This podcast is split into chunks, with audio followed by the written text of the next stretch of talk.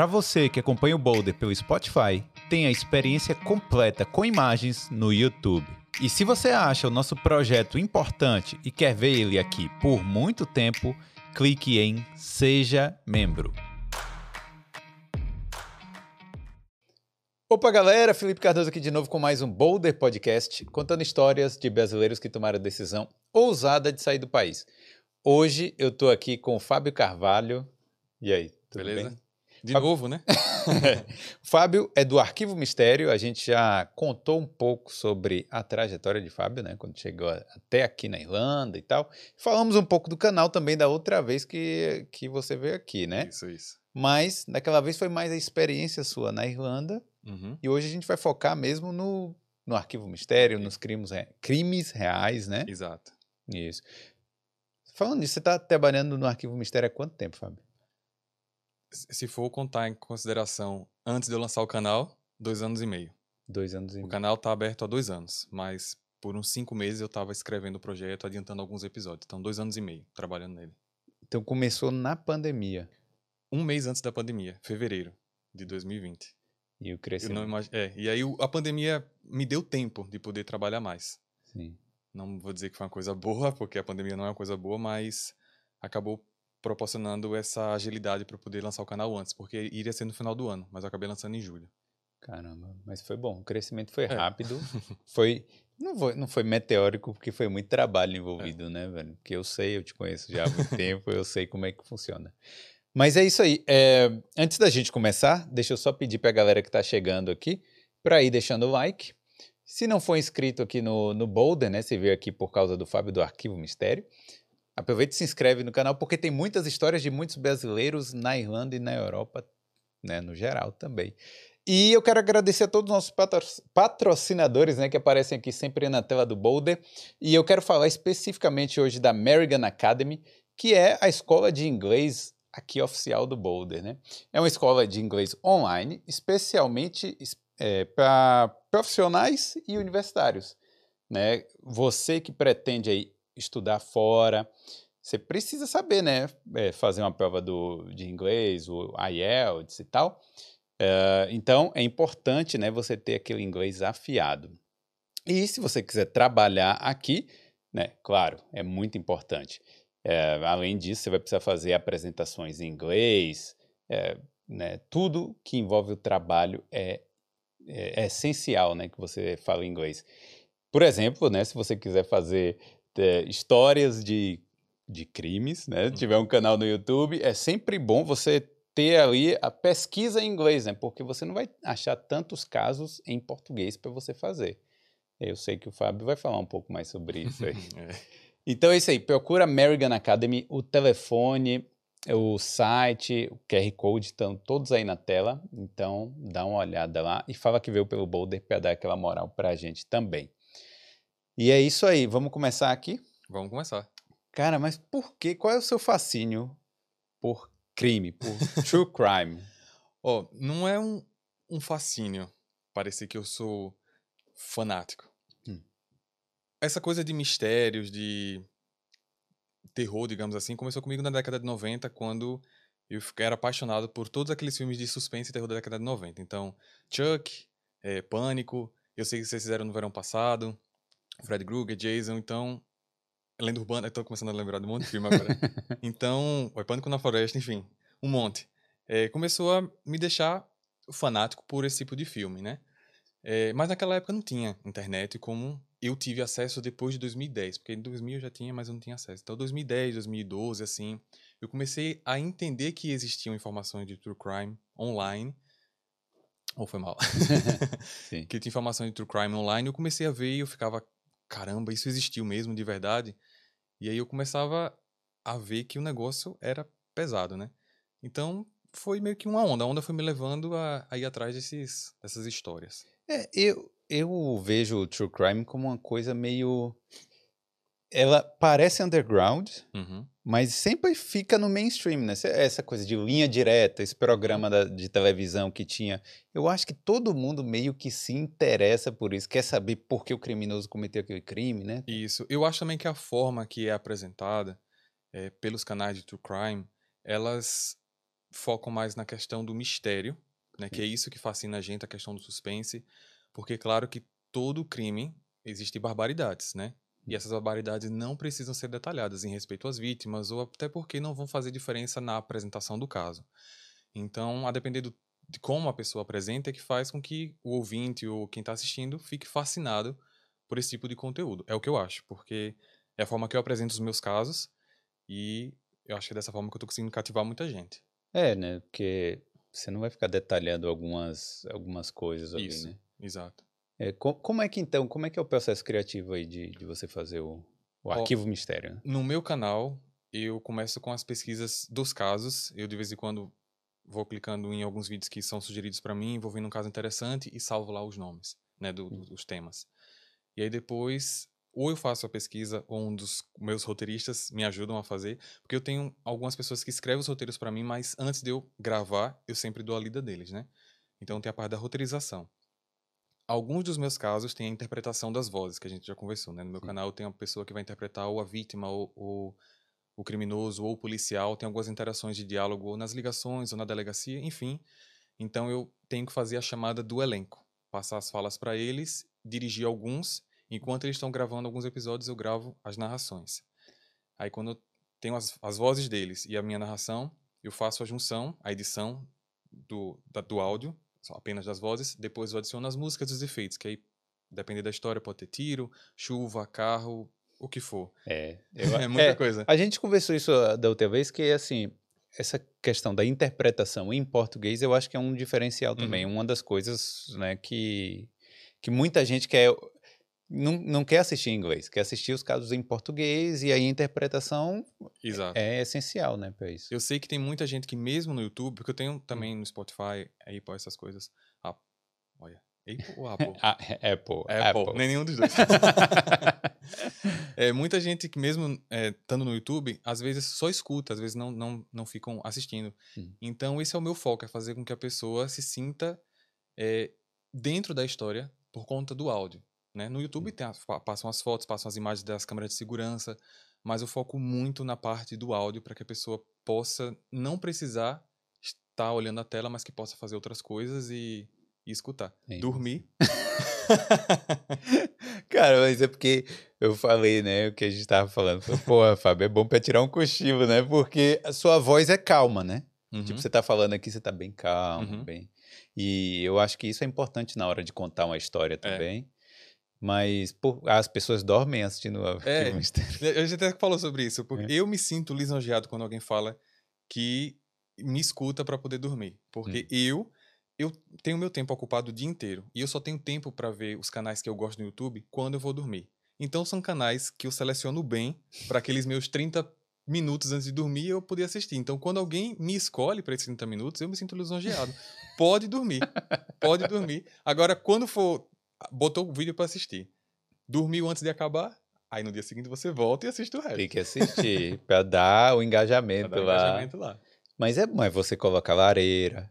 Tem, tem Tem- as imagens tem, da é. lareira, né? Tem alguns casos que Hum. eu não, não fazia isso. Desde o começo do canal, eu tinha alguns casos que eu sabia que não tinha uma quantidade grande de fotos para eu poder colocar no YouTube, mas eram casos interessantes. Hum. Então, depois que o canal já estava andando, eu fiz esse teste com o pessoal. Eh, e aí eu coloco uma lareira e as fotos vão trocando de vez em quando, porque são poucas. E a receptividade foi muito boa. Então, de vez em quando, tem alguns casos com a quantidade de fotos pequena, e aí fica a lareira lá, e tem alguns que tem uma, uma janela com a, com a neve caindo. Sim. Então dá para relaxar, dá para poder pegar um cafezinho e ir escutando. É, cara, mas é, é muita gente envolvida, né, pra fazer. Assim, porque você é o cabeça, o apresentador Uhum. lá e tal, mas seria o mínimo de pessoas envolvidas no, no episódio do Arquivo Mistério é o quê? Três, quatro? Vamos é, sem contar os atores, Contando os atores. então vamos dizer três atores, tá? Porque Sim. tem episódios que tem 15, tem episódios que não tem ninguém. Vou colocar três. Então pode ter um roteirista e aí vem eu, vem três atores. Tem o cara que faz a- as capas, porque eu não sou bom na, na parte visual da- das capas. Então eu perdi as contas. Umas o roteirista, cinco, eu, seis já. três, capa. Seis pessoas. para fazer um episódio. E aí pode demorar um mês. No máximo. Um mês. No máximo, é, um mês para sair. Porque eu não paro para fazer um, né? eu vou fazendo em lotes. Hoje eu vou, por exemplo, hoje de manhã eu gravei três episódios. Só gravei, gravei, gravei, gravei. E aí de tarde eu editei a minha voz de um, sem Sim. as falas dos outros, para poder adiantar. Então amanhã eu já não gravo, porque eu gravei três, eu já começo a editar os outros e pego algumas falas e começo já a adiantar. Então eu vou fazendo assim por escala. Eu tenho uma, uma tabela assim com as datas que eu preciso que aquele episódio esteja pronto para poder lançar, porque tem aquela questão de mandar o vídeo para revisão do YouTube. Então tem uns prazos que eu preciso respeitar e eu vou fazendo o que eu preciso dentro dos prazos necessários. É porque o, a questão da revisão do YouTube perde um tempo porque é, o, o, YouTube é um, é um, conteúdo sensível, né, uhum, para o YouTube. Uhum. Então, o YouTube ele, ele, bloqueia por causa de certas palavras, né? É, Não é? Eu acredito que o algoritmo dele encontra algumas palavras pesadas que eu posso falar, por isso que eu substituo algumas. É, mas aí ele por causa de uma palavra, ele pode marcar o vídeo como monetização limitada. E aí vai para uma revisão humana. Essa revisão humana pode demorar até sete dias. E aí, às vezes, como eu sei que em alguns casos eu já fiz o roteiro de um jeito para não ter essa, esse problema, às vezes alguns vídeos voltam dizendo: olha, a revisão constatou que é, vai continuar limitada. A gente pode abrir um, um chamado pessoal um, num chat lá e pedir uma revisão mais detalhada. E aí demora mais. E aí Sim. pode voltar também como limitada ou pode voltar ok. Então eu tenho que ter todo esse gap aí preparado para que naquela data esteja lançado. Por exemplo, o caso que eu lancei, que eu vou lançar hoje, vai lançar hoje, vai ser publicado hoje, ele já estava no YouTube há duas semanas. Sim. Entendeu? Porque estava nesse tempo de, de, revisão. Então, o caso da próxima semana já está no YouTube. E o daqui a 15 dias, eu acho que já está lá. Na revisão. Hum, sim. Entendeu? Tá na revisão, na então tá revisão, tá esperando. É eu, acho que foi sexta ou quinta que eu, que eu mandei. É, é, tá na revisão. Pô, mas é, porque o YouTube não consegue analisar pelo contexto. Então deve ser alguma palavra ali que você eu, soltou sem querer. Eu acho, é que alguma palavra, eu acho que ele pega. Porque se eu tiver um vídeo de 50 minutos, a pessoa não vai assistir 50 minutos por causa de uma palavra. Sim. Eu acho que eu acho que naquele aquela palavra foi identificada no minuto 35, eu acho que alguém vai e assiste, sei lá, do 30 ao 40. Porque Sim. se não foi identificado nada do resto, e ele quer saber o contexto porque aquela palavra está inserida, eu acho que alguém só assiste aquilo, entendeu? Porque é muita gente enviando vídeo. É, Muita não, gente. não tem como não uma tem pessoa. Como eles assistirem 50 minutos de cada pessoa. É. Inclusive, cuidado para não desmonetizar esse vídeo aqui. Beleza. Vou tentar. Mas é. E aí, como é que você. Então, como é que você escolhe os casos mesmo? É pelo, pelo mistério envolvido? É pela repercussão da mídia que teve? É o quê? Que... Eu faço por mistério. Tem muitos casos que, que já foram feitos por outros youtubers, mas eu acho interessante e eu gosto de produzir do meu jeito, entendeu? Eu não gosto de fazer casos que muita gente me pede, por exemplo, saiu no noticiário é, um pai que tirou a vida da filha. Sim. Tô dando um exemplo. Pronto. E aí manda, ah, esse caso repercutiu no Rio Grande do Sul, que eu gostaria muito de ver no seu canal. Mas qual é o mistério desse caso? Foi só um crime. Então, o meu canal não é um canal de noticiários. É um Sim. canal de true crime que vai ter que, que tem que envolver mistérios. Então, tem muitos casos que as pessoas pedem ou que talvez eu poderia falar, mas quando começo a pesquisar e vejo que não existe mistério, foi só um crime de oportunidade ou alguma coisa, não tem por que eu, eu fazer, então eu elimino. Tem, é. tem alguns casos que é, eu mando pro, peço pro roteirista fazer, ele manda para mim, aí depois que eu leio eu vejo, não ficou bom. Sim. E aí... Você descarta alguns casos? Em gaveta. Sim. Mesmo pagando, porque eles fizeram o trabalho deles. Sim. E aí tem que guardar, porque eu sei que se eu for... Eu vou, vou perder tempo fazendo um vídeo que não vai repercutir. É melhor eu dar continuidade em produzir um outro vídeo que eu sei que vai dar mais views do que aquele, entendeu? E pô, o que eu acho interessante também é porque você sabe manter a atenção, né? Porque uhum. você fala assim, ó, você não vai você não imagina o que vai acontecer. aí dá aquela pausa ali, aí o cara fica querendo saber mais. Saber mais. Na hora do roteiro você já tem tudo isso planejado, isso, né? É. Cara, mas é difícil demais. Às vezes eu eu reorganizo quando o pessoal manda para mim Hum. Mas eu já faço sabendo, reedito sabendo como deixar a pessoa para ficar até o final. Até porque se a pessoa começar a sair do vídeo, o YouTube não recomenda aquele vídeo para outras pessoas. Sim. É, não, claro, né? e vem cá, como é que você. Qual foi o primeiro caso que você fez lá no canal? Eu fiz do massacre de Columbine, que aconteceu Sim. em 99 nos Estados Unidos. Né? Sim. Dois estudantes entraram e atiraram em vários outros estudantes. Foi o primeiro caso que eu fiz. Esse aí foi, foi um caso muito de muita divulgação também, Foi né? bastante conhecido, é. E não era para ser o primeiro caso do canal. Hum. Era o primeiro caso do canal era o sequestro Eloá, que aconteceu sim, no Brasil. Sim. Só que ele acabou sendo o terceiro, porque é, eu tive problema com a questão da interpretação dos personagens porque eu não sabia se eu podia usar alguns áudios. Hoje eu sei que eu posso usar os áudios, eu não posso usar vídeos, né? Sim. Então eu acabei chamando outras pessoas para fazer e eu tenho esse, esse 100% interpretado por outras pessoas. Se fosse hoje, eu já poderia usar as ligações do. Qual o nome dele? Não é Lindenberg? É Lindenberg. É Lindenberg. Sim. É, usar as gravações originais, entendeu? Mas foi seria deveria ser o primeiro caso. Que por uma curiosidade eu tenho três versões desse episódio, porque eu Pô. gravei uma sem o microfone, porque eu queria ver como era que ia ficar o, o arquivo mistério numa edição. Depois eu gravei de novo com o microfone e usando os áudios originais. E eu depois achei que eu não podia usar os áudios, eu tive que regravar e pedir pro pessoal mandar. Eu tenho três. A, terceira versão é que tá lançada, eu tenho duas guardadas. Ó, eu sei que a gente vai falar daqui a pouco sobre caso a caso, mas já que você entrou no caso da Eloá, qual foi? Foi um, um sequestro relâmpago que teve, né? Foi. É, o Lindenberg, ele. Cara, eu não sei se é Lindenberg o nome dele. Eu acho que é Eu Lindenberg. sei que tem um caso que é Lindenberg, mas... É, eu acho que é. É porque. É, eu tô confundindo com outros que é Champinha de outro caso brasileiro. É Lindenberg. Sim. Ele. é, o, namo- o relacionamento dele com a Eloá acabou e ele não queria que o relacionamento acabasse. E parece que o plano dele era chegar na casa lá, onde ela no apartamento dela, e cometer o crime, tirar Sim. a vida dela, né?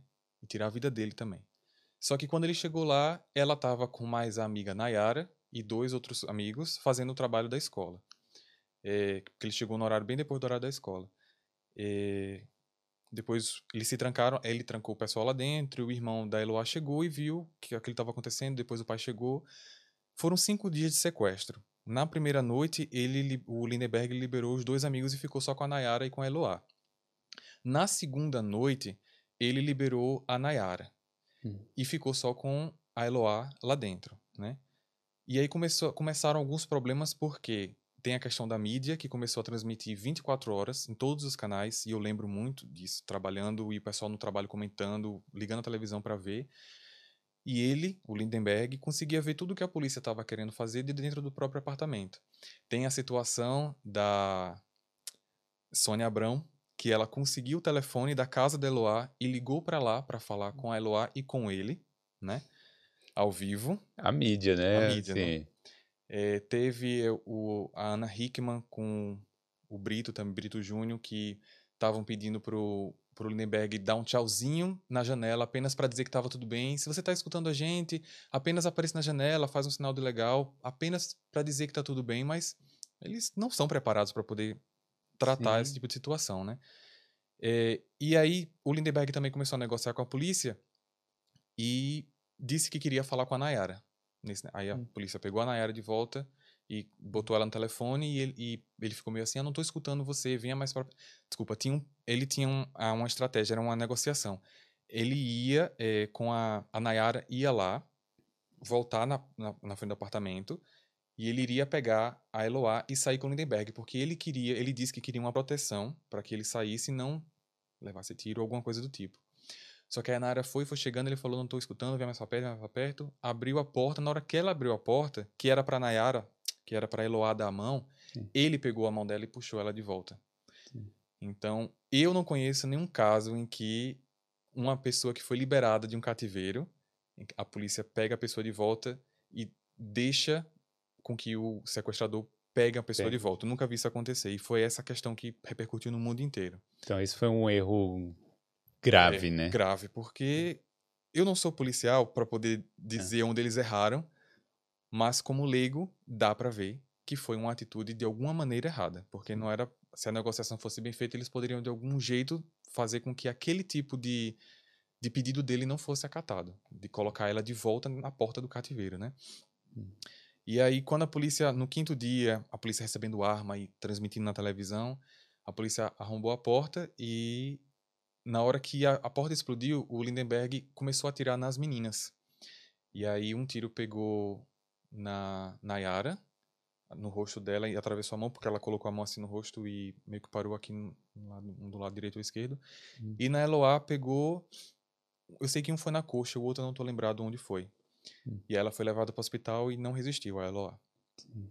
E foi isso. Vem cá, você acha que você faz casos, né? Assim, antes disso, né? É bom até a gente falar que você não é, não é que seja um especialista de polícia, né? É, um curio, é uma pessoa curiosa, um, um youtuber que faz, né? Que analisa os casos lá. Analisa não, né? Que conta as histórias. Uhum. Então.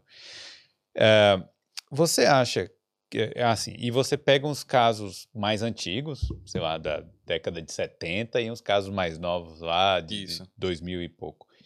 Você acha que o comportamento da mídia mudou nesse, nesses tempos? Porque antes, na, nos anos 90, era assim, né? Tem um sequestro lá acontecendo, a, a televisão vai lá e tenta falar com o sequestrador e aquela bagunça. E hoje, será que está mais tranquilo isso? Está mais eu ético, acho que essa né? questão de falar com o sequestrador, eu acho que hoje o pessoal não, não se envolve mais com isso, eu acho, né? Principalmente pelo caso do Eloá. No Brasil, caso do Eloá, é, pode ter outros casos internacionais, mas eu não, não me recordo. É, agora, existe ainda o sensacionalismo de querer mostrar o caso ainda 24 horas enquanto estiver acontecendo, porque eles querem audiência, né? É, então, eu ainda acho que esse tipo de situação do sensacionalismo, de querer transmitir 24 horas, de alguma forma pode prejudicar, porque pode passar, acabar passando informação que pode atrapalhar a polícia, a negociação da polícia. É, e o desfecho do crime também, porque é, teve esse caso, teve o caso do ônibus lá também, que mataram. Quer, quer, dizer, né? Eu acho que nenhum sequestro os caras querem que termine com morte. Né? Uhum. Né? Se, se terminar, que seja a do sequestrador, mas só que eles não não querem. Aí que quando tá, vítima, é, é. Que, que, a vítima morre. E aí quando tá esse toda essa pressão do, da sociedade, da mídia em cima do, dos caras lá da polícia e do, dos sequestradores, eu acho que acaba piorando tudo. É, eu acredito também nisso. É. E a mídia, então, tá mais ética agora. talvez. É, talvez. Um pouco. É, é eu falo em relação. É, é, a, mídia, a mídia está mais ética em relação a não hum. falar diretamente com a vítima, com o sequestrador, essas coisas. Mas a transmissão continua e eu acho que vai continuar enquanto existir audiência, enquanto a audiência fizer a diferença, eu acho que vai continuar.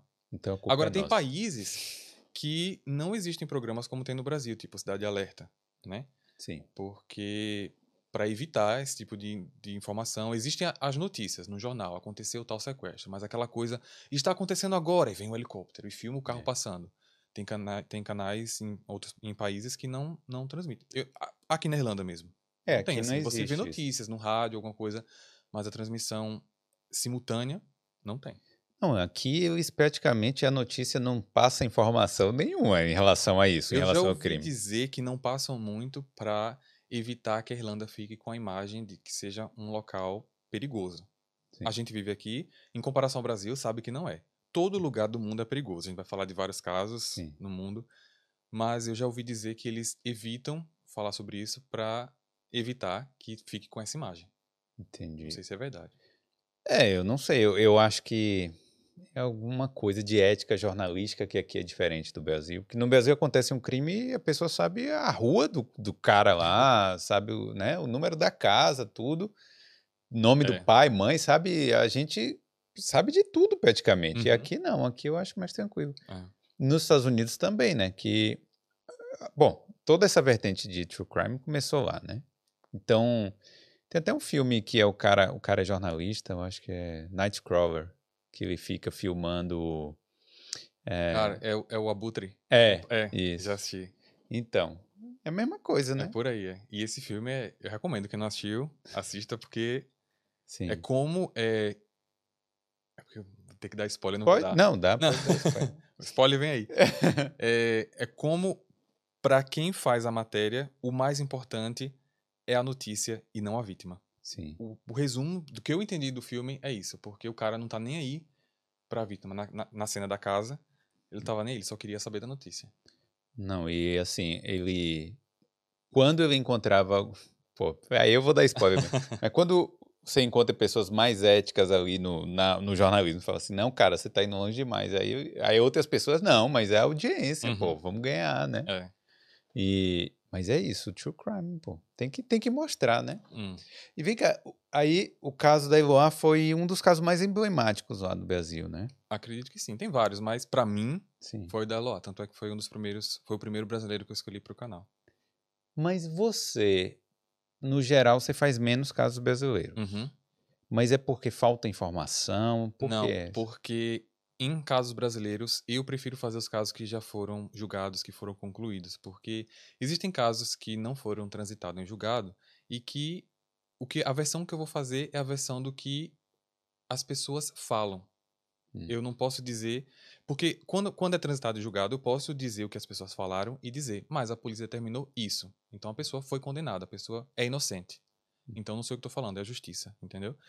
Então, por exemplo, o caso da Flor de Lis, que muita gente me pede para falar sobre esse caso. Você sabe esse caso, né? Sei, sei, da deputada lá. né? Isso. Hum. Não- a justiça não, não provou ainda que ela é culpada ou inocente. Então, o que é que eu vou fazer num caso como esse? O que é que eu vou apresentar num caso como esse? Entendeu? Você só poderia apresentar a sua opinião nesse Eu- caso. Coisa que eu não faço no meu canal. Eu teria que dar a opinião do que as pessoas estão falando. E se todas as pessoas, se as pessoas estão dizendo que ela é culpada? E se todos estiverem errados? Sim. É a justiça que vai dar o ponto final para que eu, no meu caso, possa apresentar o caso e dizer: ela é culpada, ela é inocente. Eu tenho a minha opinião, mas eu não dou minha opinião porque eu só faço os meus casos com base no que foi decidido pela justiça. E sim, mas aí. Mas, mas mesmo assim, crime não falta no Brasil. Não. Então, Infelizmente. é. Então, mas aí o. o que, quais são os casos brasileiros que você escolhe? Tem que ser, tem que estar já tudo fechado, tudo julgado. Tem que estar. Aí tem que ter uma certa repercussão também e tem que ter um mistério, é Mistério. isso aí. Mistério, é. Hum. Por exemplo, o próximo, Hum, que eu não lancei ainda no canal, que vai Sim. daqui umas três semanas, eu acho. É um caso. É um caso que envolve uma turista italiana na praia de Jericoacoara, no Ceará, sim. e uma brasileira. Porque essa italiana, Gaia, ela foi encontrada sem vida. Hum. Na verdade, elas, as duas se conheceram na pousada no, na, em Fortaleza. E a Miriam, que é a brasileira, ela tinha uma viagem para Jericoacoara para ir com a mãe. Só que a mãe cancelou a viagem e a Miriam não queria eh, deixar de ir. Então ela acabou indo sozinha com uma vaga extra. Até ela tentou vender a passagem, as, as estadias no, no site, mas não conseguiu. E quando ela chegou na pousada, ela conheceu Gaia. Gaia, ela é tipo usando aqueles sites Workaway que você fica nos lugares, trabalha para conseguir comida e hospedagem. Então ela já estava no Brasil há algum tempo. Ela começou em São Paulo e foi para o Ceará por recomendações das, das pessoas dizendo que as praias são as melhores do Brasil. Então chegando lá, ela conheceu a Miriam e a Miriam falou dessa passagem e as duas foram para Jericoacoara. Ficaram três dias, se eu não me engano. Eu só não tô lembrado do ano, tá? Mas foi coisa recente, agora 2017, alguma coisa. Não tô lembrado. É, e aí, no dia de voltar, a Gaia não apareceu. A Miriam estava mandando mensagem no WhatsApp dela e ela não respondia. O ônibus chegou e Miriam foi embora. Sim. E aí vem aquela questão das pessoas dizerem assim: ah, ela deveria ter esperado. Só que a Miriam já sabia que Gaia era uma pessoa que vivia viajando, que vivia em festa, entendeu? Então tem até uma, uma reportagem dela que ela fala: se eu sou, eu não ia deixar a menina lá para morrer se eu soubesse, né? sim. Mas eu achava que ela estava curtindo o local, ela era uma garota de viagens, então eu voltei, porque eu não queria perder a minha passagem. E aí nisso a, a Miriam foi interrogada várias, três vezes, se eu não me engano, é, e teve alguns. Não dá para saber se ela, por nervosismo, começou a falar algumas coisas que se contradisse, ou se ela entendeu errado, porque a Gaia conversava em italiano com outro rapaz que ela conheceu na pousada. Então teve um pouco dessa, desse é, misunderstanding, como é que eu falo? Sim, é um... Desentendimento. Sim. E aí a Miriam foi presa. E ficou presa 45 dias, se eu não me engano. E como não poderiam, não, como não conseguiam provar que ela era culpada, ela acabou sendo liberada. Sendo que ela foi presa tendo provado que ela estava no, no dia do crime, porque teve autópsia que falou, ah, ela foi morta eh, seis horas antes de ser encontrada. Nesse tempo, na hora da morte, a Gaia, a Miriam, estava no ônibus voltando para Sim. Para Fortaleza. E mesmo assim ela foi presa, entendeu? Então, teve essa questão. É um, infelizmente, é um caso não solucionado em relação a quem tirou a vida da Gaia. Mas a Miriam, hoje ela tá solta. Teve outras questões que disseram que ela foi presa porque era negra. Era não, Hum. é negra. E a Miriam também fala que a, quest essa questão sexual dela foi muito eh, questionada porque disseram que ela estava tendo um caso com o Guy, tipo, o que é que tem a ver? Talvez eles estavam perguntando para saber algum é? ponto que pudesse culpar ela. Não dá pra saber, mas ela sentiu essa questão do, do sexismo do- muito forte, entendeu? Hum. E a Miriam hoje tá, tá livre, parece realmente que não foi ela, e infelizmente ninguém achou o culpado da Gaia. Cara, mas você vê muitos casos assim nas suas pesquisas que não encontraram culpado? Tem muitos casos, muitos. E normalmente é o quê? Porque assim, nesse caso acharam Cara, o corpo. Todos os, acharam o corpo, mas Sim. todos os meus casos, pra mim não existe crime perfeito.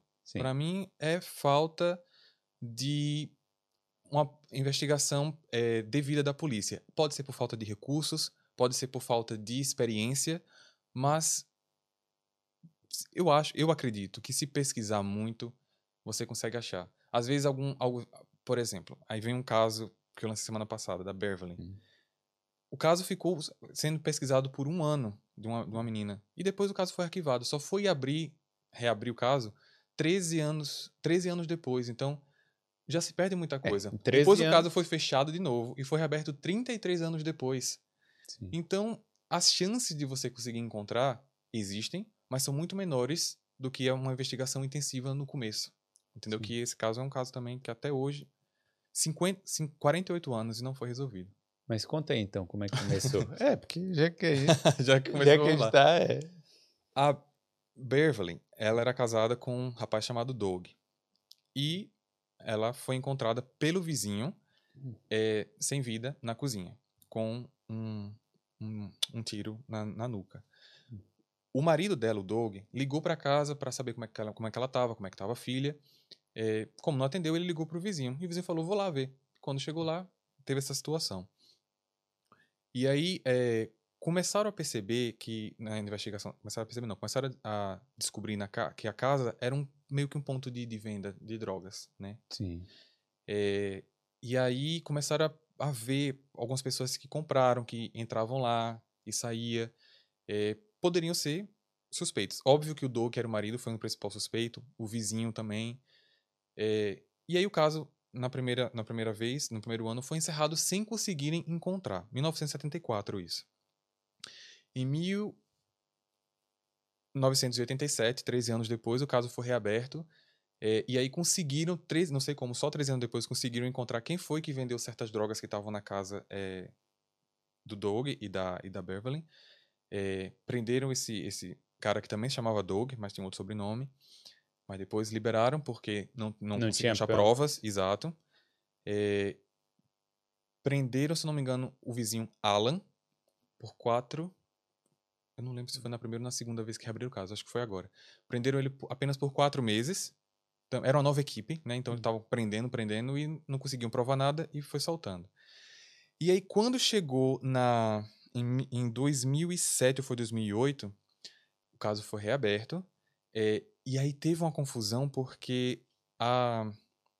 Cara, eu não tô lembrado se foi na segunda ou na, na, na- primeira vez que reabriu na segunda, mas a esposa do Alan, ela. Foi na, foi na segunda vez. A esposa do Alan, ela começou a dar uns depoimentos é, dizendo que achava que o marido tinha ido lá com um revólver.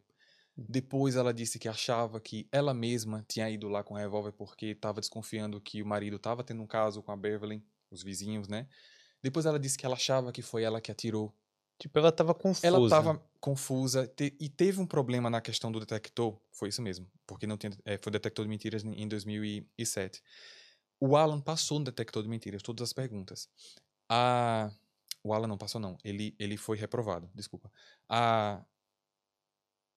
Esqueci o nome dela, da esposa. Linda. A Linda teve uma pergunta que ela não passou. E aí é que é o estranho, porque perguntou assim pra ela: Você sabe quem atirou na Beverly?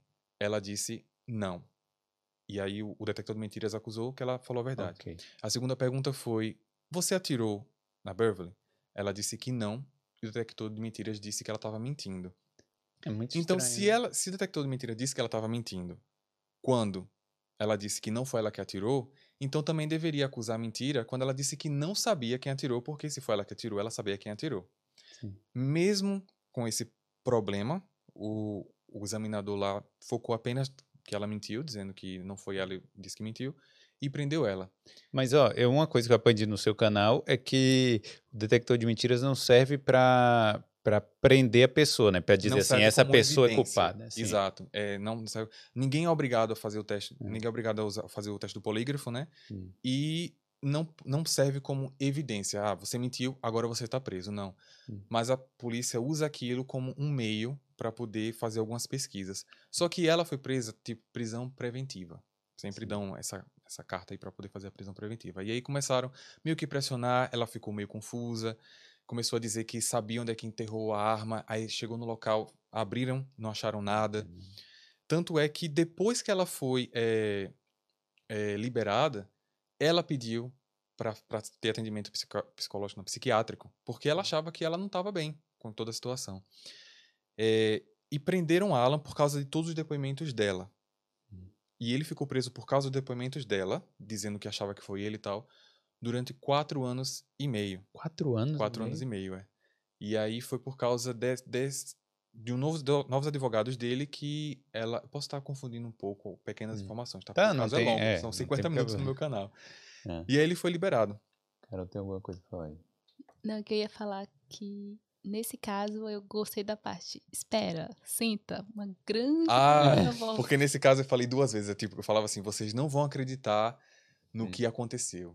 É, porque aí vem a segunda parte, porque quando o, o Alan foi liberado, o Alan já estava queimado na cidade, é, as pessoas não queriam dar emprego para ele, não queriam ser amigo dele, ele já estava velho, né? Já estava acho que com uns c- 50 e poucos anos, quase 60. Não tinha nada, estava cara- isolado. Mesmo que o cara fosse inocente, ele foi preso ali Uhum. por, em tese, né? Porque é, tirou a vida da esposa ali e tal. Pra, pra cidade toda que ele tava, ele era culpado, né? Exato, exato. Ele fica com essa imagem. Hum. E aí, é, do nada, ele ganhou. Do nada não, porque ele se inscreveu. Ele amava, ama pescar. Então ele se inscreveu num sorteio de pesca para Hum. ganhar uma viagem para fazer uma pesca, pesca, pescagem fria em águas geladas, Hum. né? E ele ganhou. E nessa viagem ele conseguiu ganhar, fez uma, uma- fez uma amizade de uma pessoa que mal conhecia a história dele, né? Que é o Jack. E aí, nessa situação, eles ficaram amigos, só que o Jack, ele era usuário de drogas, o Alan também estava usando drogas, né? Acho que nessa vida ia ser difícil ele não usar, nessa situação toda dele. É, e aí não era um problema porque eles usavam, e aí o Jack depois disse ao Alan que tinha um amigo que. Não é o Jack, eu tô confundindo os nomes. Não, fica tranquilo, né? Assim. É, esqueci, é o Danny. O amigo dele é Danny. E o Danny tinha um outro amigo que se chamava Jack, que era tipo um traficante mesmo, que era de quem ele comprava as drogas. Só que aí esse Jack meio que abraçou o Alan, é, fazendo com que o Alan fosse para fazer algumas entregas para ele em troca de dinheiro. Então pro Alan tava ótimo porque ele tinha um ciclo de amigos, era o tipo Hum. de amigo que ele conseguia ter, e tava ganhando dinheiro porque ele não tava conseguindo arrumar emprego, né? O trabalho dele era esse, era entregar a droga e pegar o Aviãozinho. dinheiro. Hum. Só que as coisas foram, tipo assim, é, os serviços foram piorando, entendeu? É, começou a ter assaltos e ele meio que acobertava. Num dos assaltos, pulando toda a história, o cara, o Jack, acabou matando um. decidiu roubar a própria droga que ele vendeu para uma pessoa que era iniciante no- nesse mundo das drogas e acabou tirando a vida desse cara, desse novo comprador. E aí ele ligou pro Danny, dizendo que era para chamar o Alan porque era para desovar o corpo, para esconder. Sim. Nisso é que ele desovou, o Alan ficou nervoso, porque essa questão de, de morte agora não era uma coisa que ele estava esperando. E eles ali, o Jack ficou desesperado porque, cara, vocês sabem uma coisa de mim e eu não sei nada de vocês. Vocês podem me queimar, me entregar na polícia e o que é que eu vou fazer? Eu preciso ter uma segurança de que vocês não vão fazer isso. Solte aí, me conta alguma coisa porque eu preciso saber. E aí nessa conversa, o Alan fala que o assassinato da Beverly, ele é o responsável, que foi ele que atirou na Beverly, né? Pronto. E aí, beleza, todo mundo fica- Confessou lá pro confessou cara. lá pro cara Hum. e ficou, acabou. Só que passaram uns meses e o Alan não tinha recebido o dinheiro do serviço de descartar o corpo, né? E eles foram cobrar. Nessa questão de cobrar, teve mais conversa e ele falou: Olha, cara, naquele dia eu tava nervoso, meio que ele falou que pra ele era verdade. É você. Eu tava nervoso porque eu descartei um corpo e fui interrogado. você me ameaçou, eu não tinha sabia como sair dali, mas eu inventei tudo. E o cara falou: "Ah, você tá mentindo". Ele: "Não, eu sou inocente dos pés à cabeça, tal". E não, não, não, não, não, não, não, conversa vai, conversa vai. E aí o cara pressionando, Jack pressionando: "Não, fala a verdade, fala a verdade". E aí, nessa mesma conversa ele falou: "Tá, foi eu". Dá até pra escutar os áudios originais, tem esse documentário na Amazon. Uhum. E ele fala: "Tá, fui eu. Fui eu". Tipo assim, pra encerrar logo o assunto, né? Sim. E ele não pagou ainda. No dia do pagamento, ele chegou, entregou os envelopes e vazou. O Jack vazou. Quando o Alan abriu o envelope, só tinha papel. Não deu nem tempo dele fechar o envelope, já chegou um carro da polícia dizendo que eles estavam presos. Sim. Eu falei que foi, ele ficou preso quatro anos e meio.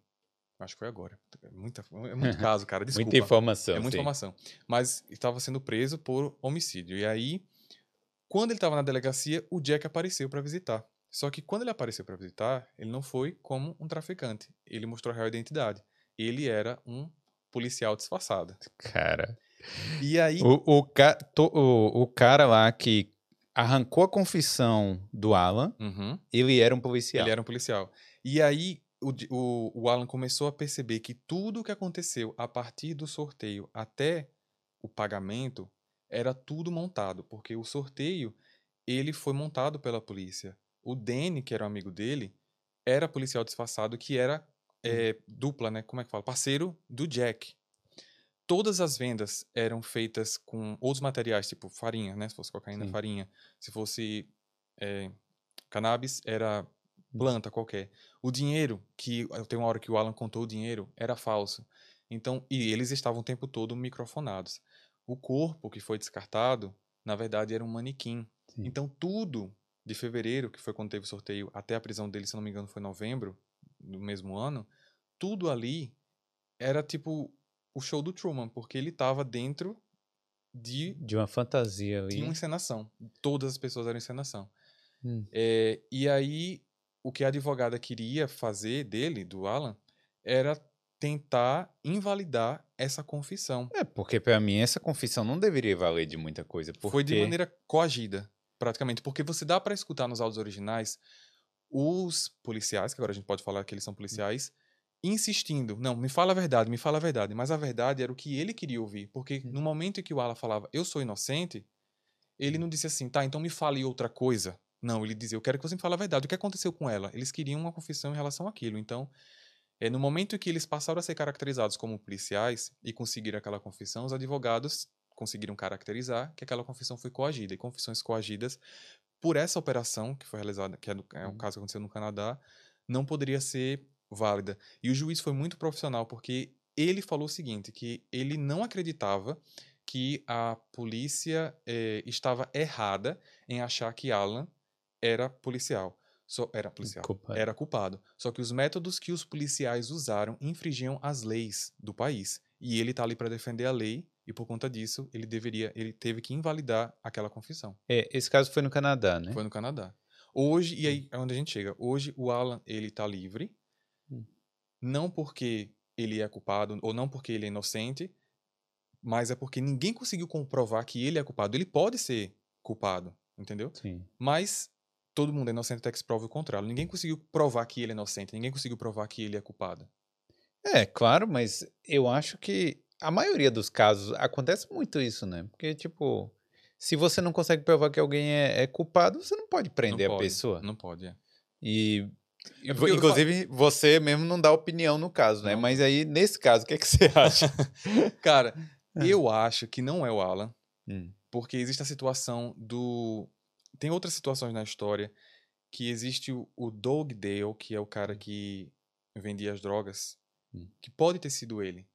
Sim. Porque existe uma situação de que parece que o Doug Smith, que é o marido da, da Beverly, ele estava devendo a, a pagar a, a compra de alguns materiais, né, de algumas drogas.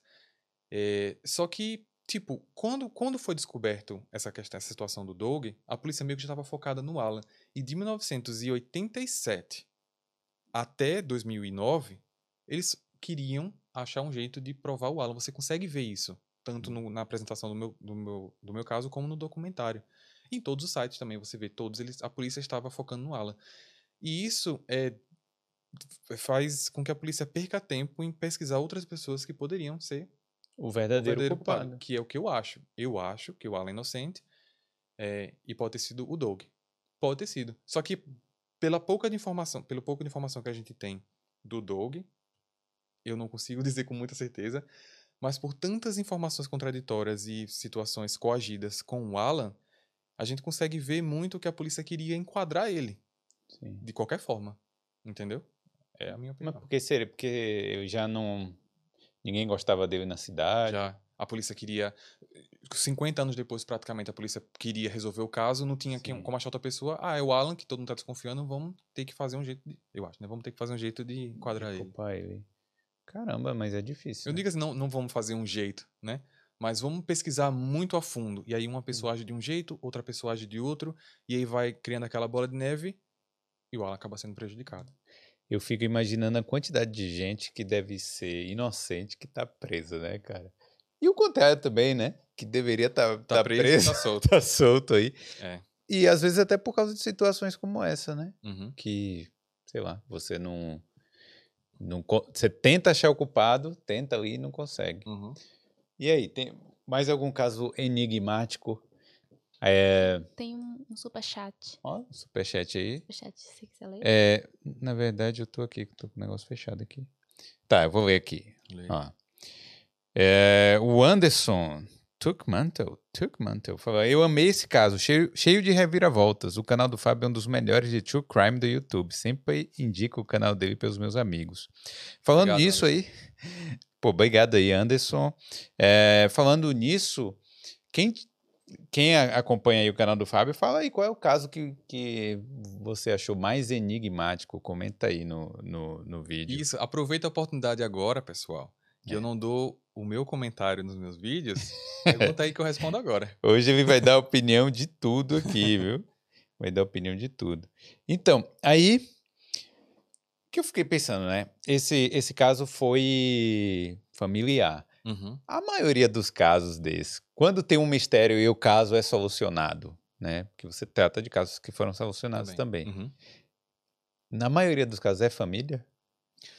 Cara, você fosse o, re- o fazer você uma tá falando? estatística. O, o, o, responsável, você tá falando? o responsável, assim, o, o culpado, A maioria não. não é a maioria. Não, tem casos. Hum. Eu vou dizer, dos que eu conheço, né? Vou dizer assim. uns 40% Sim. é que envolve família. Não vou dizer 50%, porque eu acho que tem um pouco mais, que aí vai aquela questão de serial killers, vai a questão de crime de oportunidade, eh, tem a questão do Tinder, aquele caso do meu canal que tá bem famoso. Então, Hum.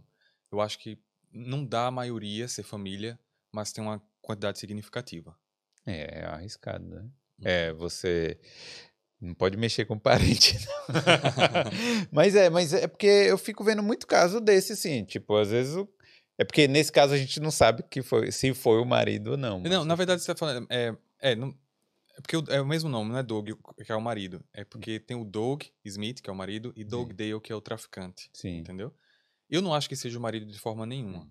sim. É porque eles dois têm um, o Ah, mesmo, sim, mesmo sim, nome, entendeu? sim, Tem, tem a- e o, o nome, sobrenome Smith, tanto é da Beverly como é do Alan, que é o vizinho, mas eles não têm parentesco nenhum. Então, eu tento deixar esse, esse- essa situação bem clara na hora que eu tô No apresentando, para o pessoal não, não pensar que é família, mas É, não é família, não. a galera tem que ir lá, né, no, pra assistir também. Vai lá pra Tem que assistir sempre o vídeo completo, né? e aí... Ah, Carol, vou falar Eu alguma ia coisa. falar que o, o meu caso. Eu, eu acho que... Ah, não, vai, desculpa. É, é o caso da família com muitos filhos. Família Turpin.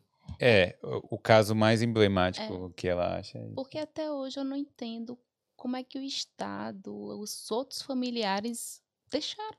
Tipo, É. aquelas crianças assim, por É, o- tempo. O que, o que acontece foi eles usaram o recurso do home, home, homes- homeschooling. É. Sim. Então, por conta disso, é, eles conseguiram ganhar um bom tempo com que, a, com que ninguém fosse vistoriar. O que é errado, porque quando você tem homeschooling, alguém da assistência social deveria comparecer na casa para poder ver se as crianças estão aprendendo, como é que tá. E ninguém apareceu. Não, mas espera aí, vamos explicar então como é que era o caso. Porque era, Tá. era uma família que tinha muitas crianças em casa, né? Exato. Filhos biológicos Só uma pergunta. Ah. dá- O microfone pega Eu o não, eu não sei. Olha, pra quem não tá na Irlanda, aqui tá uma chuva Tá, braba, é. mas eu acho que não tá pegando, não. Sim. Mas então, o caso da família Turpin era um casal que Hum. foi tendo filho assim, um por ano, praticamente.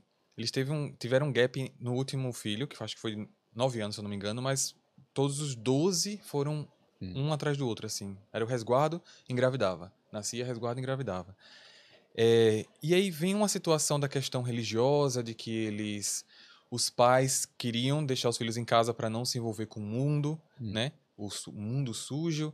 É, a mãe também não trabalhava, o pai tinha um emprego muito bom para sustentar 12 crianças, só ele. Claro, né? Muito Tem que bem, ganhar né? um salário bom. Muito bom. É, e aí a- começou, começou a ter filhos e a, a questão financeira começou a apertar, porque também 12 filhos é muita gente.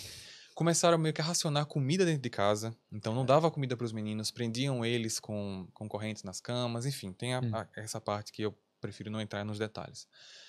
É, e aí, uma das meninas, porque os dois filhos mais velhos meio que às vezes ficavam com responsabilidade de cuidar do castigo dos outros, mas eles já tinham uma lavagem cerebral tão grande que se eles não fizessem o que os pais faziam, quem se prejudicavam eram eles, Eles entendeu? queriam ser castigados. Exato.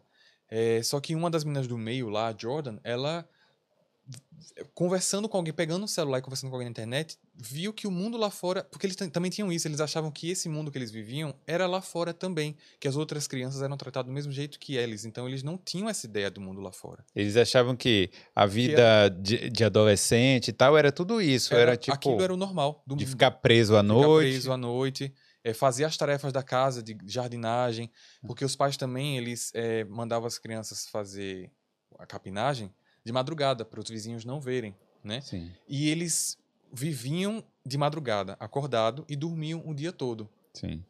É, e aí a Jordan, ela conversou com uma pessoa, disse que a pessoa começou a abrir a cabeça dela que aquilo não era estava certo, e ela decidiu fugir de casa numa madrugada. Ela fugiu com o telefone que ela nem sabia que existia 911 para fazer a chamada, foi esse amigo online que avisou a ela. E aí ela chamou a polícia, a polícia bateu lá na casa.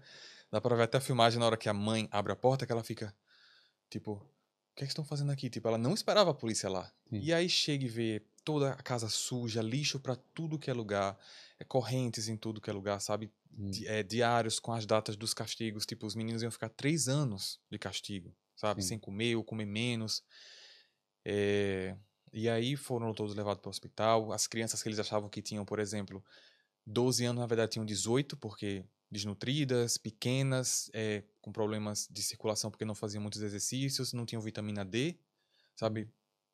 E, e- e isso não aconteceu em- só em uma cidade, né? Eles foram se mudando, não foi? Eles foram. é, eu não lembro se. Eu, eu, eu acho que foram cidades diferentes, mas no mesmo estado, sabe? No mesmo Sim. complexo. Mas foram três ou quatro casas que eles acabavam se mudando. E teve uma das casas que eles saíram porque o banco ia tomar de volta, porque não estava pagando o financiamento, ou era o aluguel. é, que eles deixaram até os cachorros para trás. Que era uma casa meio que fazenda, porque eles tinham o, vaca para ter o leite, as galinhas para os ovos. Então ali, autossustentação.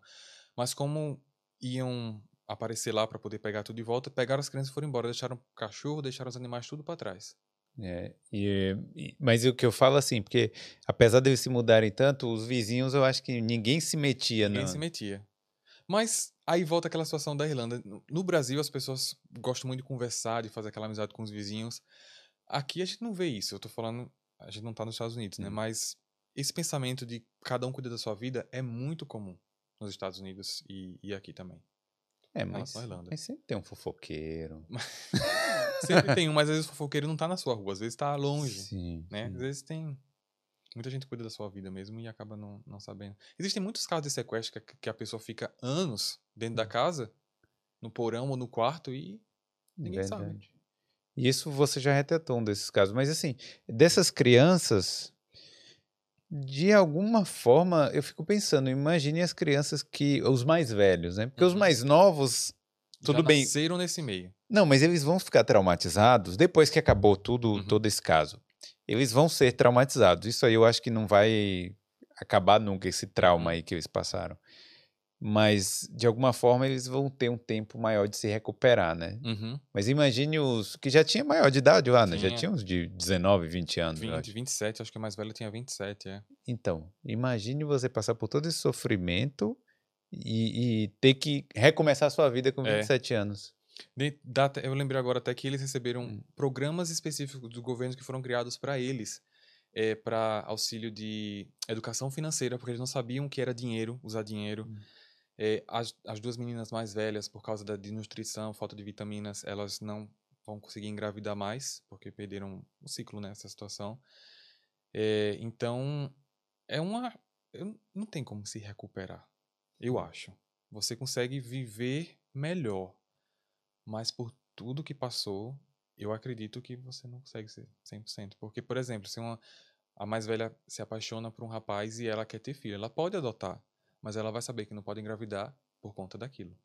Por Então, conta de do, do toda a subnutrição e tudo que passou lá. Isso é. Então, não é assim, para mim, não, é- infelizmente, não é 100% de recuperação. E nesse episódio, eu assisto, eu acompanho bem o, Eu sei, eu vejo os comentários nesse- lá. nesse episódio.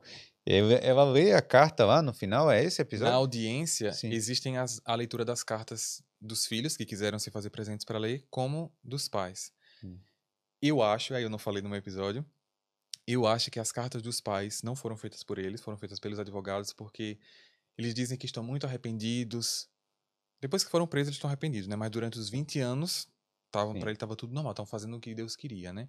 Mas estavam muito arrependidos, que eles só queriam mostrar o que era educação para os filhos deles, só queriam o melhor.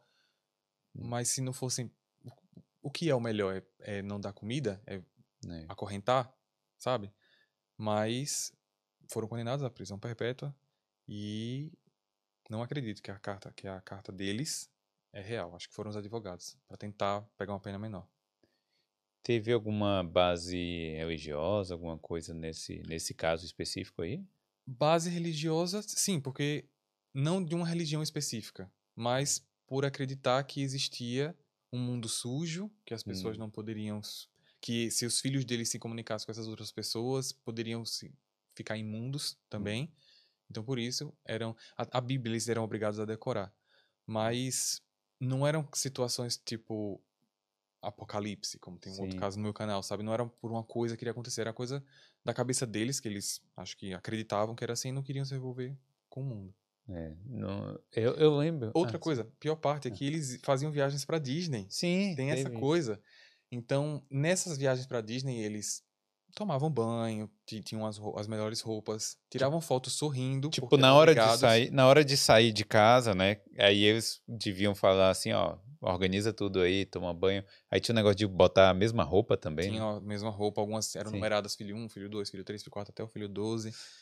E Hum. aí tinha essa questão de, de fazer com que ele se comportasse de uma forma que era pra ficar ali. Eles não podiam também na, na Disney brincar com outras crianças, era pra ficar ali com eles pra tirar fotos, porque eles deveriam, precisavam mostrar pra outras pessoas que estava tudo bem. Hum. Mas era viagem que durava o quê? Uma semana? Três dias? Pra voltar, pra publicar e, e pronto. Sim. Aí eles postavam essas fotos Postava na foto internet. e voltava pra para as atrocidades. Caramba. Mas aí, como é que você acha? Não foi nem final feliz, né? No final, mas assim, eles hoje vivem normalmente, ou ó, mais ou menos normal. Eu vou dizer que eu acho, eu considero um final feliz porque não teve morte. Sim. Em relação a todos os casos que eu apresento no canal, teve um final feliz. Eles conseguiram todos ser resgatados, Hum. entendeu? Mas foram anos de, sofri de sofridão. Sofrimento. Sofrimento. Tô misturando solidão. Sofridão. Sofrimento. Sofrência. É. Sofrência. É, não, incrível. Eu não sei. É.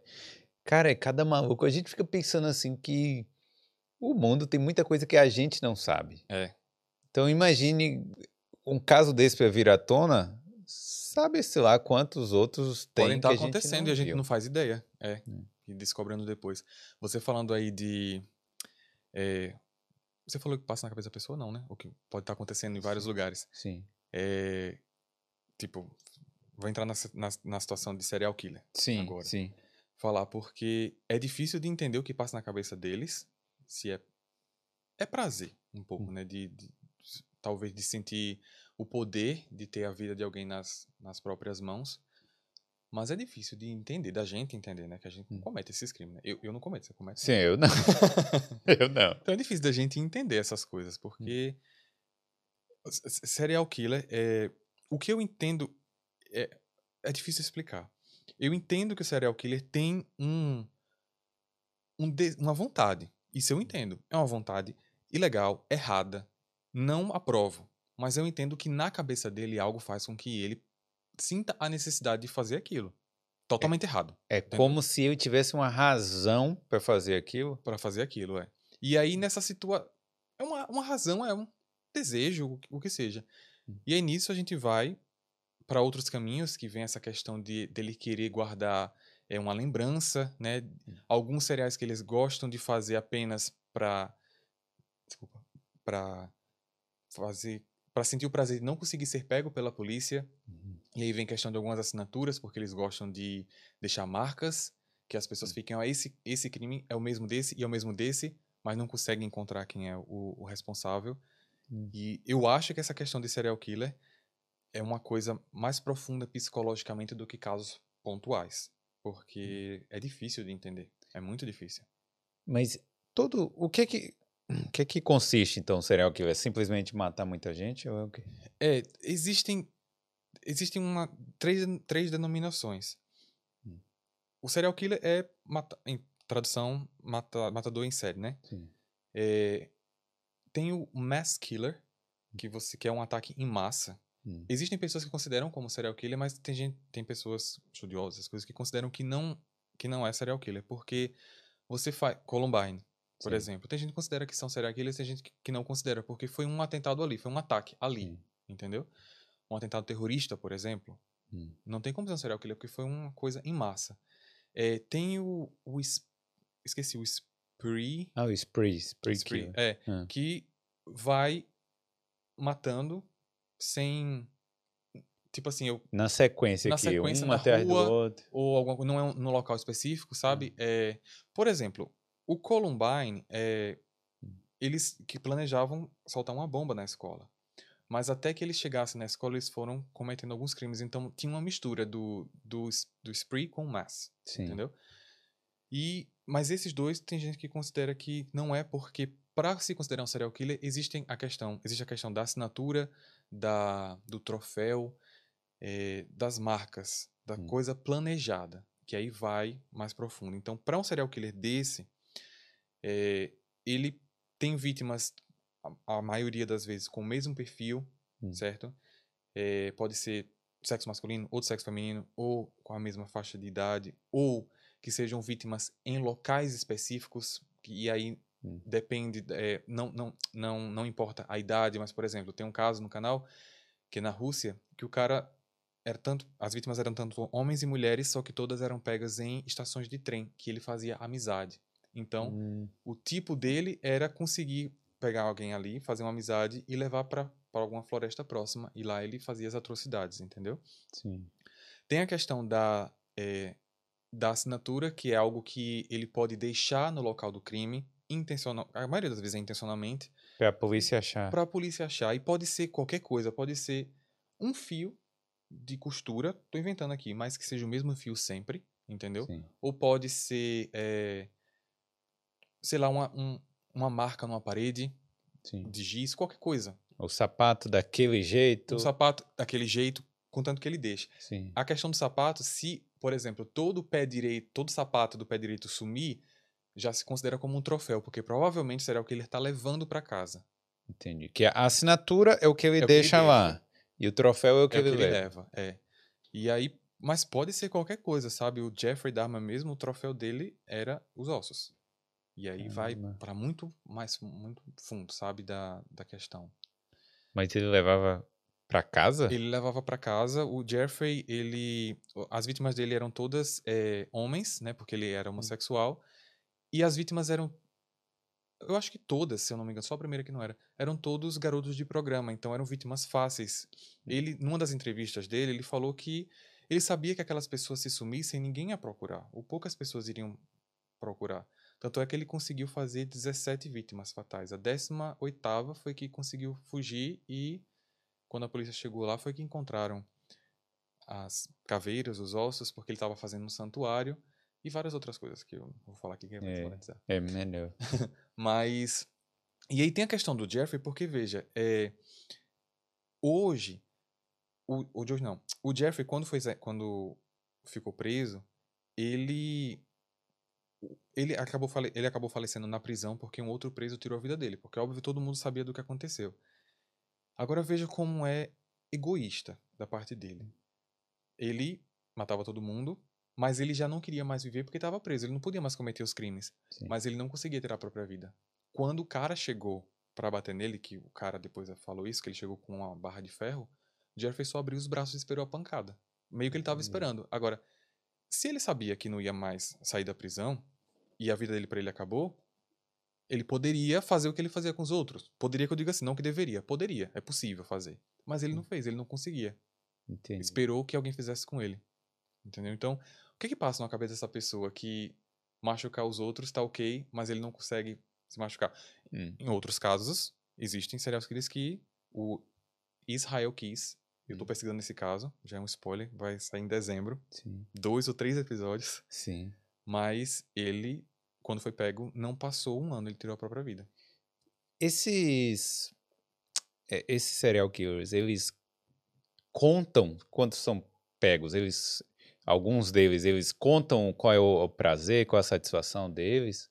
Prazer, eu acho que isso vai mais pra parte da, Da da análise psiquiátrica, Hum. é, do, psi- da psicologia. Agora, eles gostam de contar. Quando eles são pegos, eles gostam de contar. A maioria, eles não escondem, não. Eles falam, ah, eles eu falam, fiz fiz isso, isso, a minha aqui. vítima foi essa, te digo o local, Hum, te digo como foi, e não enrolam, não.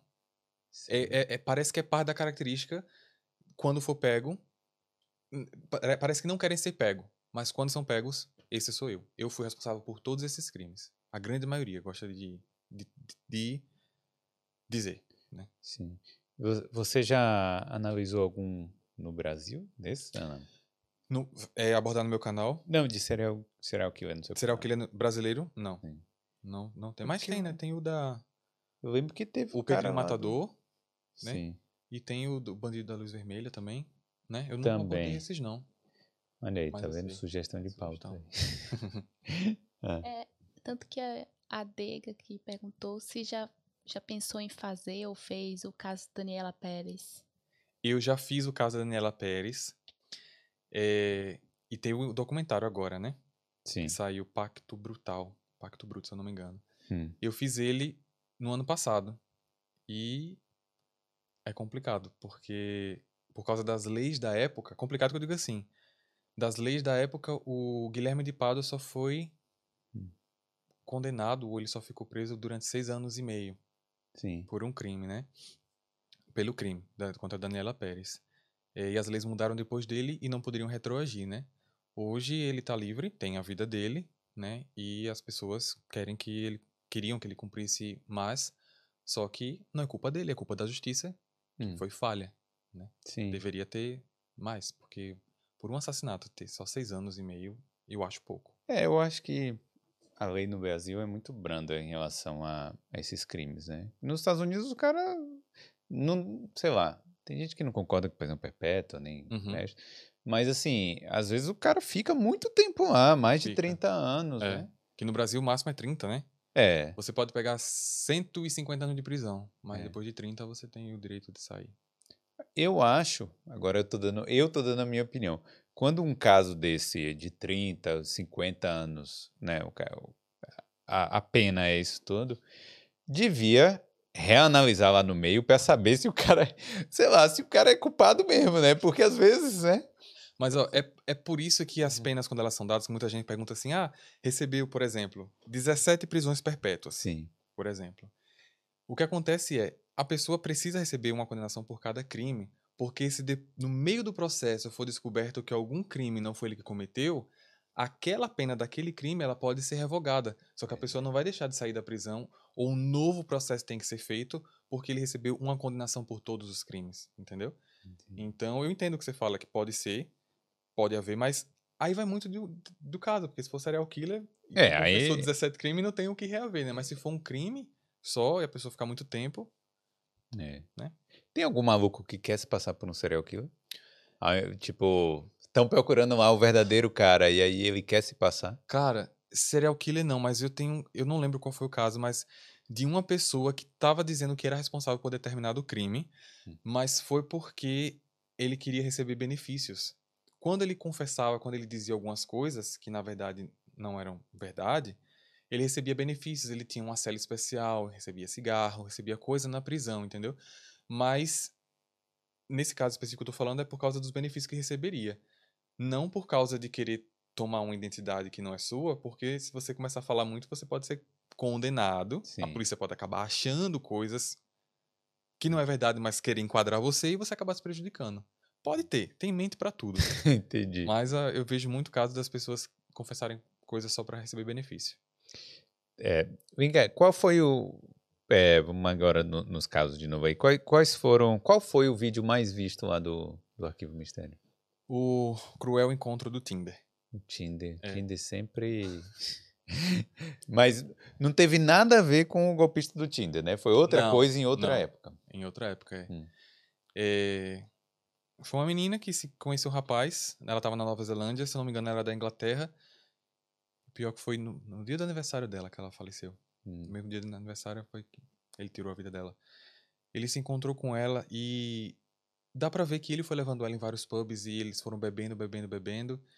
Não dá pra saber se se ela disse que não queria ir pro apartamento. Na verdade era um hotel, Hum. cinco estrelas, se não me engano, quatro ou cinco. Não dava pra saber se ela disse eu não quero ir porque as câmeras não têm o áudio, né? Mas depois de uns três ou quatro locais que eles foram bebendo, a menina acaba. Ele acaba conquistando a menina, ela fica mais solta por causa da bebida e eles acabam indo. Acredito eu até que ela. Mesmo que imaginasse, ah, não. Se acontecer alguma coisa, não vai ser num hotel cinco estrelas, porque era um hotel Sim. muito chique, entendeu? É, e aí ele tirou a vida dela, colocou na mala e enterrou. Mas vem cá, ele. Esse caso foi straightforward, assim? Foi tipo. é, tudo indicava que era ele já de cara? Ou como é que foi? indicava por causa das imagens das câmeras, porque dava pra ver ele na, na, eh, com ela nos pubs, nos pubs, eles entrando junto no apartamento, no hotel, e, na- e ela nunca mais saiu. Só que na manhã seguinte, ele saiu várias vezes do apartamento, ele saiu pra comprar mala, voltou, saiu do apartamento, trouxe um, um limpador aspirador de pó potente, Hum. levou pra dentro do quarto, então coisas estranhas. Saiu à tarde pra se encontrar com outra menina do Tinder, novamente, uma outra menina, só que essa menina, ela cortou esse cara, ele tava, ela falou que ele Oh. tava com as conversas meio estranhas. Que bom, né? É.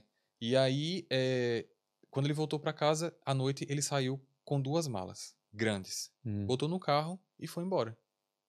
Depois voltou e cadê a menina? Então, Sim. já tava muito assim dizendo que É. que 99% de chance de ser ele.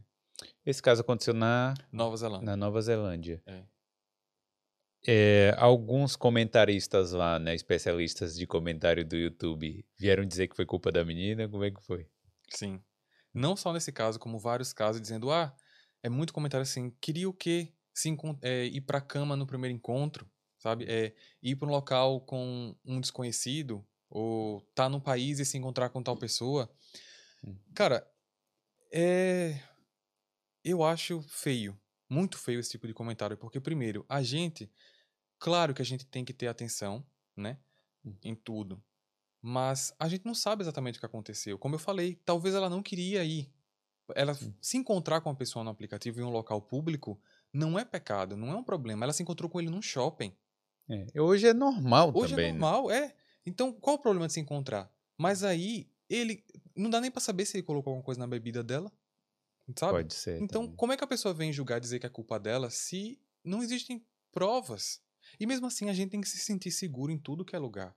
Né? Existe um... eu, eu não consigo ver nessa situação como ela poderia imaginar uma situação de risco, porque era um hotel cinco estrelas, sabe? É.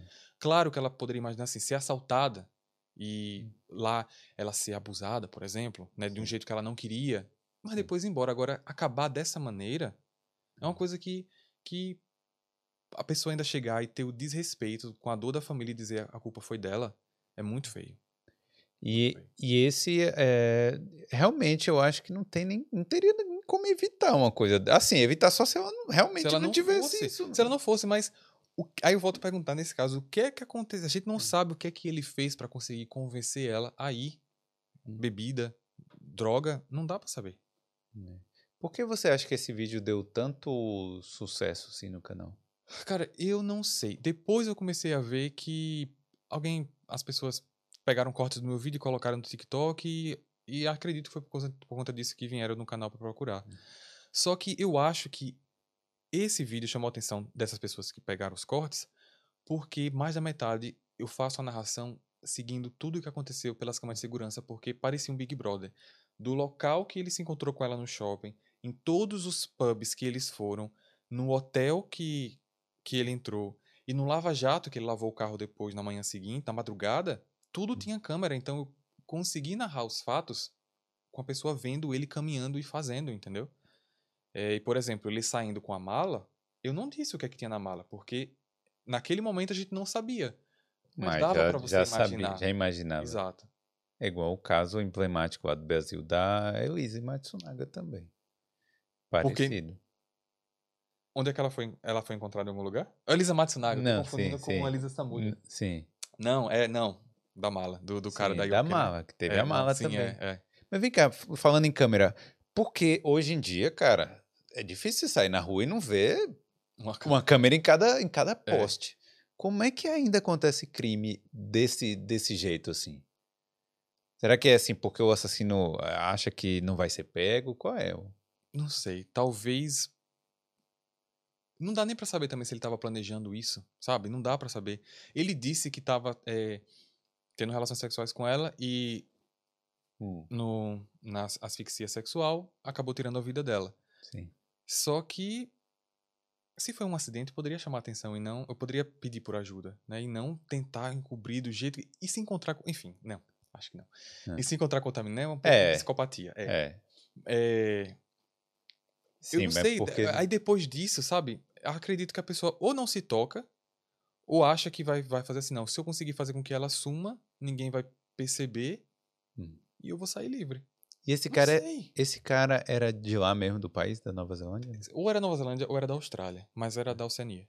Sim. É, não era de Então fora, ele, não. ele não tinha como. Eu, olha, assim. eu acho que ele, desculpa, ele era da Oceania, ele tava no hotel na Nova Zelândia. Sim. E ele tava lá porque ele tava visitando a cidade. Aí, aí vem aquela situação, será que ele foi pra lá pra, pra cometer um crime? Ou apenas pra abusar de mulheres?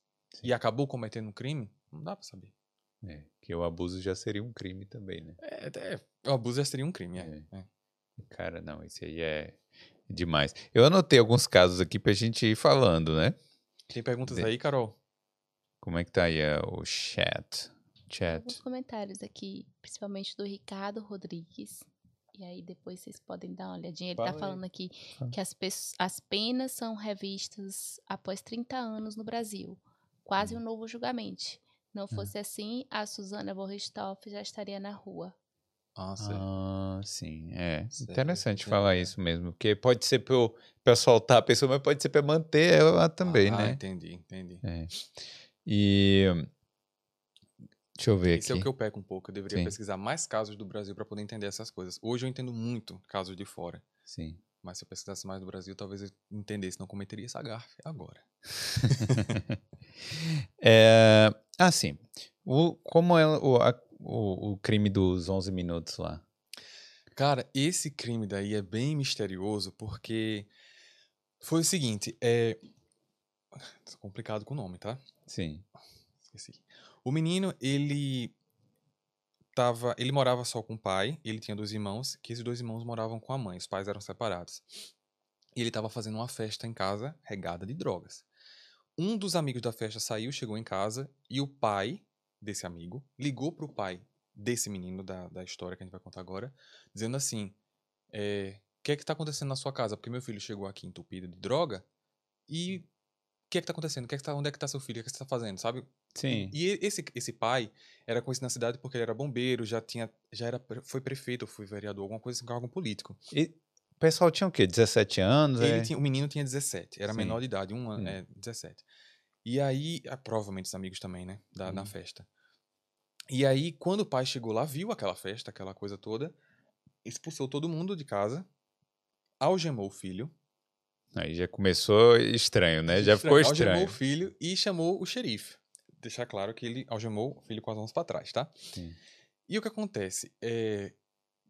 Parece que a atitude do pai foi de algemar o filho e chamou o xerife para que eles fizessem uma audiência para poder punir o filho, porque ele precisava mostrar para a cidade que ele estava tomando alguma atitude em relação ao filho, porque ele esse cara era tão bem é, respeitado que ele como, como bombeiro ele foi até nos ataques de 11 de setembro para poder ajudar as pessoas lá. Então ele era bem conhecido e tem um filho atrapalhando a, a vida dos filhos da, da comunidade estava complicado. Então, ele queria meio que fazer uma audiência que fosse conhecida, entendeu? O xerife foi, resolveu e saiu do local e deixou o menino algemado, porque foi o pai que algemou, né? Então ele se resolveu com o filho. 11 minutos depois, esse menino, ainda algemado, com as mãos para trás, apareceu na casa vizinha, só que vizinho não é de parede, né? Aquela coisa de casa, assim. Sim. É, pedindo ajuda porque o pai tava com um revólver querendo atirar na mãe, querendo fazer alguma coisa. Então, o, esse vizinho ligou para a polícia e chegaram de volta lá. Esse xerife voltou e quando voltou, o pai e a mãe do menino estavam no chão, sem vida, mortos. Hum. A mãe com um tiro no rosto e o pai com um tiro na nuca, aqui na parte esquerda. E o menino foi preso porque ele foi testemunha e suspeito. Só que Sim. ele estava algemado, né? E isso aqui é estranho. E aí vai, ele fala que que estava algemado, que não foi ele, que não tinha como. Na análise você, na análise dá para ver que o tiro foi de baixo para cima, então ele estando algemado, seria difícil fazer isso por Sim. trás, né? É, só que ao mesmo tempo em que ele na, na, na interrogatório mostrava, dizia-se inocente, quando ele estava preso na prisão preventiva, ele estava com as conversas dizendo meio que tipo assim, ah, e aí, o que, é que as garotas estão falando de mim? Ah, aquele assassino, é, eu dormi com um assassino. Tipo assim, meio que se... Tirando onda Tirando do... onda de uma coisa que ele dizia que não era ele, mas ele queria saber como é que estava a popularidade dele. Então isso deixou a polícia meio cabreira. É, e aí tem aquelas coisas de da polícia não investigar bem um crime, porque quando ele foi preso deveriam é, tirar, fazer análise de pólvora para Sim. saber se tinha pólvora na mão dele ou não, e não foi feito. É, algumas outras cenas, algumas coisas, evidências da cena que não foram recolhidas, vem aquela situação, a polícia meio que acha que é determinada coisa e meio que tenta fazer ou achar situações para confirmar aquilo. E não leva em consideração que a pessoa pode ser inocente e que outra pessoa pode ter cometido o crime. Passando o tempo, o menino, é, na, da prisão preventiva, ele foi solto porque a, a família pagou a fiança. A família da mãe, foi Hum. o tio, né? O tio dele pagou. O tio dele no começo ainda achou que ele era culpado, mas depois começou a pesquisar algumas coisas, descobriu um diário do pai dizendo que na separação ele estava muito mal, ele estava tomando remédios controlados que ele não tinha prescrição para tomar. Hum. É, então ele começou a achar que poderia ter sido o pai, que tirou a vida da mãe e depois tirou a própria vida. Só que aí vem outras situações, existem duas situações. E hoje o menino, ele está livre naquela situação, não conseguiu provar que ele é culpado, mas também não conseguiu comprovar que ele é inocente. E todo mundo é inocente até que se prove o contrário. Não tem como prender ele se não comprovar que ele é Hum. culpado. É, existe o, o cara lá, no dia da audiência dele, o, o processo foi anulado porque não tinham provas substanciais para poder ir é, prosseguir com o processo.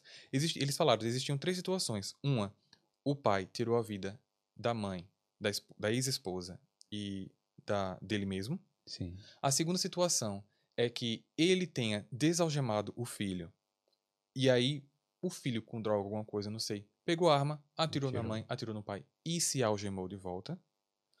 Ou existe a outra situação que dizem que ele pode ter se desalgemado sozinho, ninguém sabe como, pegou o revólver, tirou a vida do pai, tirou a vida da mãe e se algemou pra fingir de, de inocente, né? A primeira eu acho que é a mais plausível. Eu acho que é essa a mais provável. Que é a do pai, né? a do pai, eu acho, é. Porque. É, a não ser que o pai tenha. É porque, poxa, é difícil, né, a gente especular sobre isso, né? E aí a polícia também. É por isso que eu não dou minha opinião, porque eu apresento os fatos que a gente tem. Nos comentários até falo algumas coisas, mas durante a apresentação eu trago os fatos que a gente tem. Hum. É, então é difícil da gente especular e eu chegar e dizer assim, eu acho que foi isso. Hoje eu digo, eu acho que foi o pai e a mãe e o menino não Hum. tem nada a ver com isso, entendeu? Mas é pelos fatos que a gente tem. E se tiver mais informações que não são públicas, porque tem casos aí de serial killers, principalmente, é, que não. Serial killers. Serial. Cereais Serial killers. serial killers, que a polícia não achou quem é ainda, mas sabe que é de uma mesma pessoa, e eles não é, apresentam todas as evidências, porque quando eles pegarem alguém, eles precisam fazer com que essa pessoa confesse determinadas coisas que não são públicas.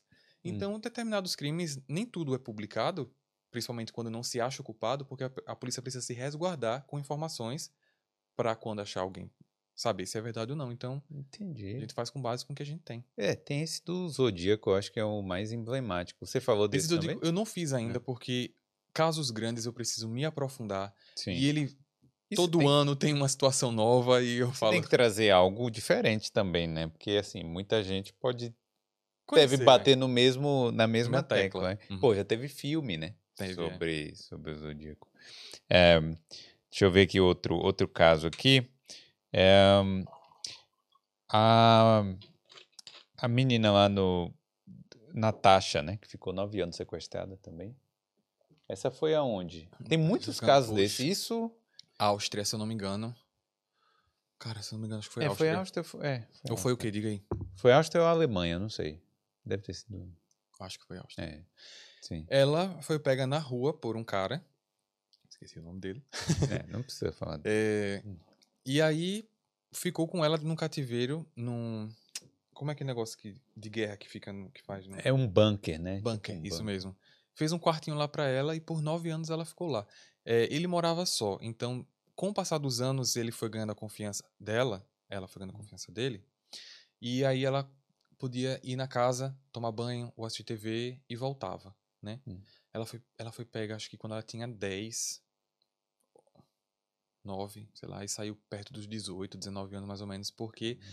ela conseguiu eh, fugir nessa questão de confiança. Ele estava lavando o. Assim, são nove anos que eu não preciso entrar em detalhes aqui, porque você dá para imaginar o que, é que pode ter acontecido É, uma nove anos. pessoa Né? sequestrada lá, né? Por Embaixo da terra lá. Exato. Embaixo da terra, assim, né? No, não, no bunker. porque é. é. dentro do bunker, né?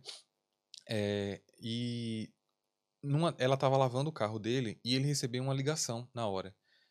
E na hora que ela ligou, é, que, que Que ele recebeu a ligação, ele se afastou um pouco. E ela viu, é agora. E aí ela correu. Ela tava só com uma camisola, alguma coisa assim. E correu, correu, correu, correu. Ela disse que ela nem olhou pra trás. Correu, correu, correu.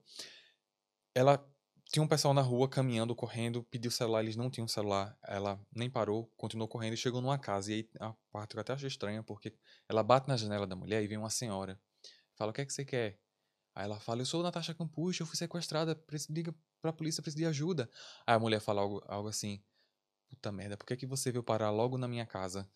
Vá pra fora e não pise no meu jardim, que eu já vou ligar pra polícia. Alguma coisa assim que ela fala. Tipo, a Natasha Campucha era conhecida, todo mundo sabia do sequestro dela.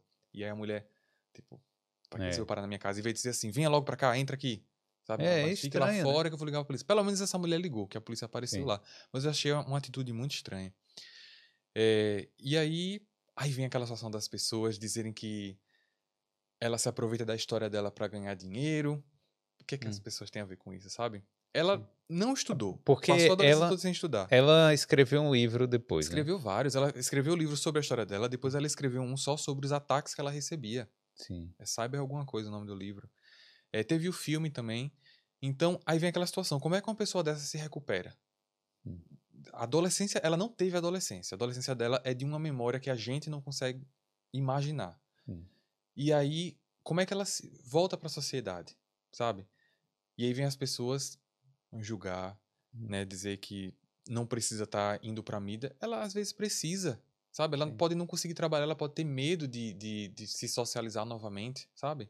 É, a vida dela nunca vai ser normal, né? Não, nunca, nunca vai. E, tipo, o, o que que... Qual era a situação dela antes? Ela tinha pai, mãe? Como é que é? Pai e pai e mãe. Hum. Cara, não tô lembrado. Eu sei que tem, eu sei que tem a mãe. Mas normal, sem problemas, é normal ir pra escola. Eu não lembro, acho que ela filha, que era filha única, não tô lembrado, mas não tinha nada assim do passado. Parece que ele tinha escolhido ela, ele já tinha visto ela algumas vezes, ela entrando ou saindo do ônibus da escola, e ele pensou, eu quero ter ela pra mim. Hum, E ele foi sequestrado. é o doido mesmo, né? Tem outro caso, tem alguns outros casos emblemáticos assim que envolvem criança também. Cara, criança. É. Cara, tem. É, vai, é pesado demais, que é esses aí são pesado, é. pesados, né? É, bom, de- teve outro sequestro aqui que foi num navio, Anne Bradley. Amy Bradley, cara, esse é aqueles casos não solucionados, Hum. muito misteriosos, porque uma menina sumiu do navio. Ela estava numa festa com a família, o irmão, o pai e a mãe. É, o pai viu ela às 5 da manhã na sacada da, do quarto deles, do navio, e às 6 escuta a porta batendo. Só que aí ela era muito comunicativa com a família, não se atrasava para nada das viagens e começou a se atrasar para sair do café da manhã ou era para sair para visitar Aruba, alguma coisa assim, era foi no Caribe. E aí sumiu mesmo, não apareceu mais e aí começaram a investigar, começaram a, a desconfiar de um cara que ela estava paquerando na noite anterior, um tal de Yellow, e aí tem umas hum. imagens com ele que ela estava dançando. É... Essa menina sumiu mesmo, e com o passar dos anos, algumas testemunhas começaram a achar que viram ela. Porque teve pessoa que dizia assim, ela ainda senteria, sumiu provavelmente por tráfico né, humano. Hum. É, de santeria dizendo que queria pedir ajuda, mas pedir ajuda de maneira disfarçada, porque tem as pessoas que ficam olhando, né? É, teve uma outra senhora que se encontrou com ela no banheiro. Ela, ela tava na cabine e escutou M entrando e alguém gritando assim lá de fora: se arrume porque o cliente chega às 11, alguma coisa assim. Hum. Foi uma coisa bruta. E aí, quando essa mulher abriu a porta e aí viu a, a mulher, a outra mulher no banheiro é, chorando, parece que ela falou assim: Eu sou a Amy. Eu Amy Bradley, alguma coisa assim. Só que essa mulher não sabia quem era a Amy. Sim. E aí ela foi embora. E semanas ou foi meses depois, numa revista, ela viu Amy Bradley e a foto que estava lá era muito parecida da mulher. E aí foi que ela foi para a polícia e fez um retrato falado. Hum. Foi por conta de. Acharam também em sites de acompanhantes uma mulher muito parecida com ela. Você dá, eu acho que essa foto é dela. O cabelo é totalmente diferente. O cabelo tá bagaçado, mas você vê o nariz, os traços, os traços do olho, o rosto, parece muito com ela. Então, juntando esses, essas testemunhas, essas evidências, eu acredito que ela foi traficada, foi escolhida, muito bonita, olhos verdes, cabelo liso, antes, não na foto que tava, né? Hum. Foi traficada. Mas como é que se tira alguém de dentro de um navio? Cara, não dá para saber. A situação daquela época, é, se não me engano foi na década de 90, não se é, vistoriava caixas de tripulantes, de hum. banda que entrava e saía, entendeu? E eles entravam com muitas caixas grandes. Pode ser que ela tenha saído é, em alguma caixa tenha sido dopada. É, teve gente que no navio viu que ela de manhã estava tomando uma bebida preta e a, a, testemunha falou assim: Eu não sei se era Coca-Cola, não sei se era café, eu não sei se era uma bebida escura, mas eu sei que era preta. Só tô nessa informação Sim. porque pode ser alguma coisa. Sim. Será que, que tinha alguma coisa na bebida? Não dá para saber. Ela pode ter dormido, pode ter colocado ela em algum lugar. É, a chance dela dá. nem ter saído do navio, ter morrido lá, porra, caído no mar. Existe essa possibilidade. Hum. Muita gente acredita que todas essas testemunhas e evidências estão confusas e que ela pode ter caído. Mas como? Ninguém ouviu ninguém gritando, né? Porque navio de cruzeiro não é um, um navio de um andar, são nove andares, oito andares. Sim. Tinham mais de 900 quartos naquele navio. Então, alguém que cai é. ia no mínimo gritar. Era foi seis horas da manhã, então dos quartos, provavelmente em algum andar tinha alguém que escutava gritando, entendeu? Não posso rir, não. Não pode rir porque. Não posso rir, sério. é uma coisa séria. É. E aí, Carolzinha, como é que tá o chat aí? É. Algumas mensagens aqui, mas, é. mas assim. É... É, a, o Anderson Tuquimantel falando que hoje ele conseguiu assistir ao vivo, que gosta muito do, do canal do Fábio. É, o Anderson Dantas mandou um abraço pro Fábio. Valeu, Anderson. Não lembro quem é, não sei quem é. Alguns eu lembro por nome e por foto, mas é muita gente. Eu tento responder é ouvinte, todo mundo. É ouvinte, é hum. Aí tem um, um Fabrício aqui, Fabrício Cardoso, perguntando qual o nome do filme. Foi um filme que vocês estavam falando aí no início. É o Abutre. O Abutre, é, isso mesmo. É. O Ricardo Rodrigues falando que o, o sensacionalismo ainda continua hum, é, na mídia, né? Uhum. É, é, esses. Tem os programas de sensacionalistas lá Focados do Brasil, nisso, né? que todo. Toda cidade praticamente tem um, um. Em todo canal tem um programa desse, né? Que fala dos crimes. E o Leandro Lucas Pereira falando que o Fábio é talento puro, uma pessoa ímpar. Olha. Abraço, Leandro. Leandro, eu sei quem é. é tem outra vertente lá que você fala dos. Só pra gente dar uma quebrada também uhum. aqui que é do sobrenatural, né? Uhum. Tem um caso aqui que eu anotei, que é o da Teresita Teresita Baza. Baza. É, esse caso é, é meio estranho. É.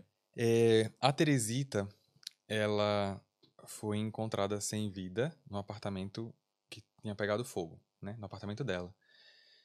E ninguém conseguiu achar provas de, do que poderia ter acontecido. Só que dias depois, semanas depois, um, um médico ligou para a polícia dizendo que tinha informações que ele queria compartilhar com a polícia. E aí ele falou que a esposa dele estava tendo, eh, estava recebendo o espírito da Teresita e Hum. dizendo que sabia quem foi que matou ela mesma, né? Que esse é o foco, né? O espírito que resolveu, a, a mulher que resolveu o próprio crime, o, o seu próprio assassinato. É, É. o, o espírito dela mesma, Da Teresita entrando no corpo dessa da, da da mulher, do mulher, médico, e conversa com, com o médico. com o médico. Só que as conversas do médico dizia assim, que não era conversa, ele dizia assim, eu sou a Teresita. Eu vá pra polícia. Quem me matou foi Alan alguma coisa. O sobrenome dele começa com S, mas é Alan também. E aí ele falava assim, Teresita, né? Assim, Hum. Teresita, eu sou médico. Eu eu tenho base científica, eu não acredito nessas coisas. E aí sumia a voz, né? Aí, na outro Tá. dia a voz aparecia de novo. Você não foi na polícia ainda? Vá lá, diga que quem me matou foi tal pessoa. As minhas joias sumiram. Ele levou todas as minhas joias. Falou isso. Aí foi nessa coisa que ele achou estranho. Falou: Ó, deixa eu resolver logo isso. Falar pra polícia, a polícia resolva, né? Que aí falou: quem matou foi tal pessoa. Alan Smith. Sander. Smith é do outro, do outro caso. Sim, Sa- sei lá. sim. É. Alan S. É Alan S. Eu E ele tô- falou já pra fiquei com medo aqui. Ele foi pra, falou essas informações. O que ele, o médico, não sabia é que a única pista que a polícia tinha era um papel parcialmente queimado do apartamento dizendo assim: é, comprar tickets para A.S. Hum. E o Alan S, alguma coisa, era coincidente com esse AS. Então eles já começaram a pensar: será que esse Alan veio pra cá e acabou fazendo isso? Porque ela foi encontrada sem vida, mas dava pra ver que foi alguém que fez isso, porque ela tava sem roupa e tinha um colchão em cima dela. Em cima, né? Só que ela não tinha sofrido abuso sexual porque fizeram os exames lá. Entrevistando, acharam esse, esse Alan, é, entrevistando com ele, ele falou: Não, eu fui chamado lá para poder consertar a televisão dela, que ela me chamou. Mas é, as ferramentas que eu tinha levado não, não foram necessárias, pra, não foram possíveis para abrir, e eu disse que ia passar outro dia lá. Quando eu soube, já soube que tudo isso aconteceu, né? Hum. Enfim. É, a polícia foi chamar a, a namorada dele.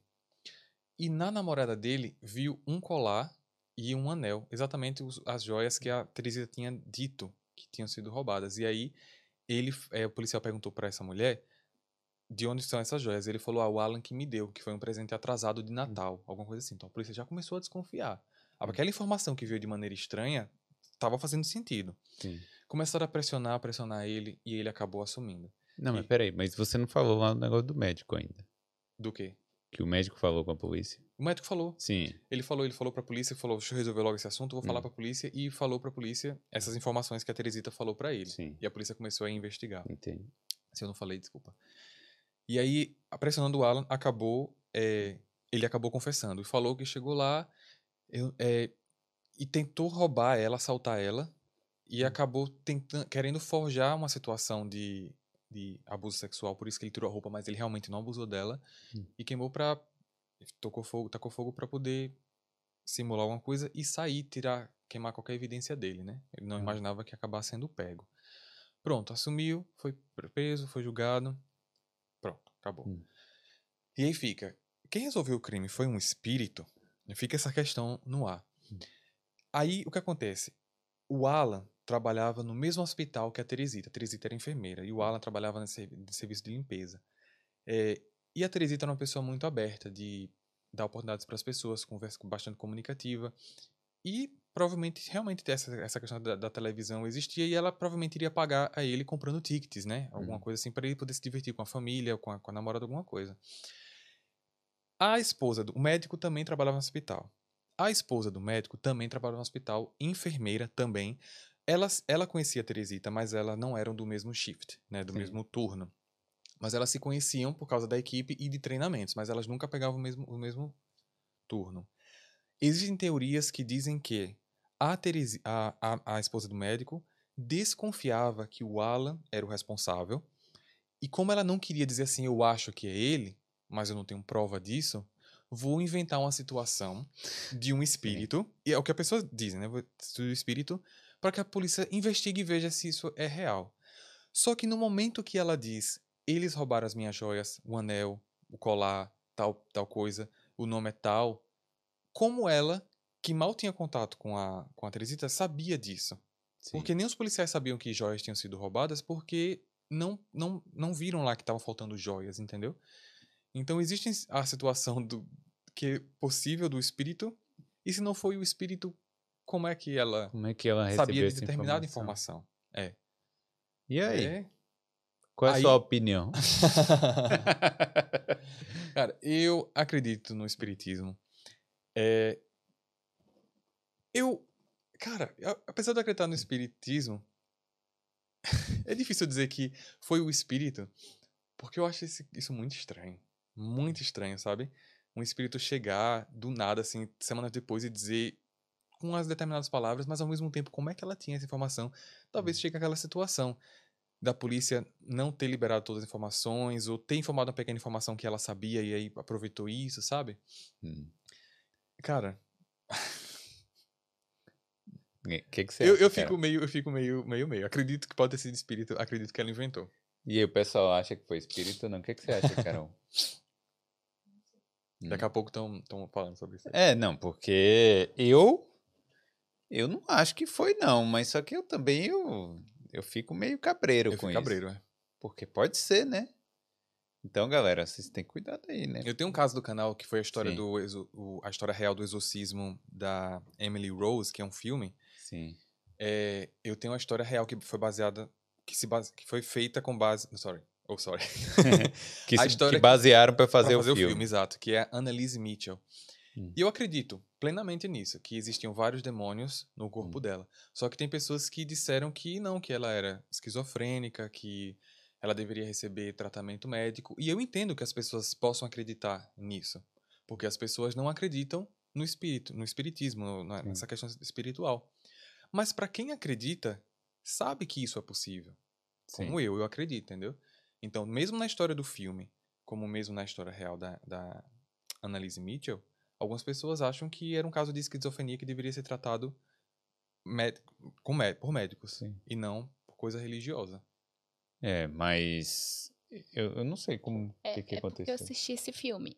A grande questão é porque a família suspendeu o tratamento da esquizofrenia. Uhum. Então vai ficar essa pulga.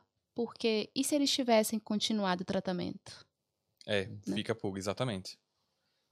Pode ser mesmo.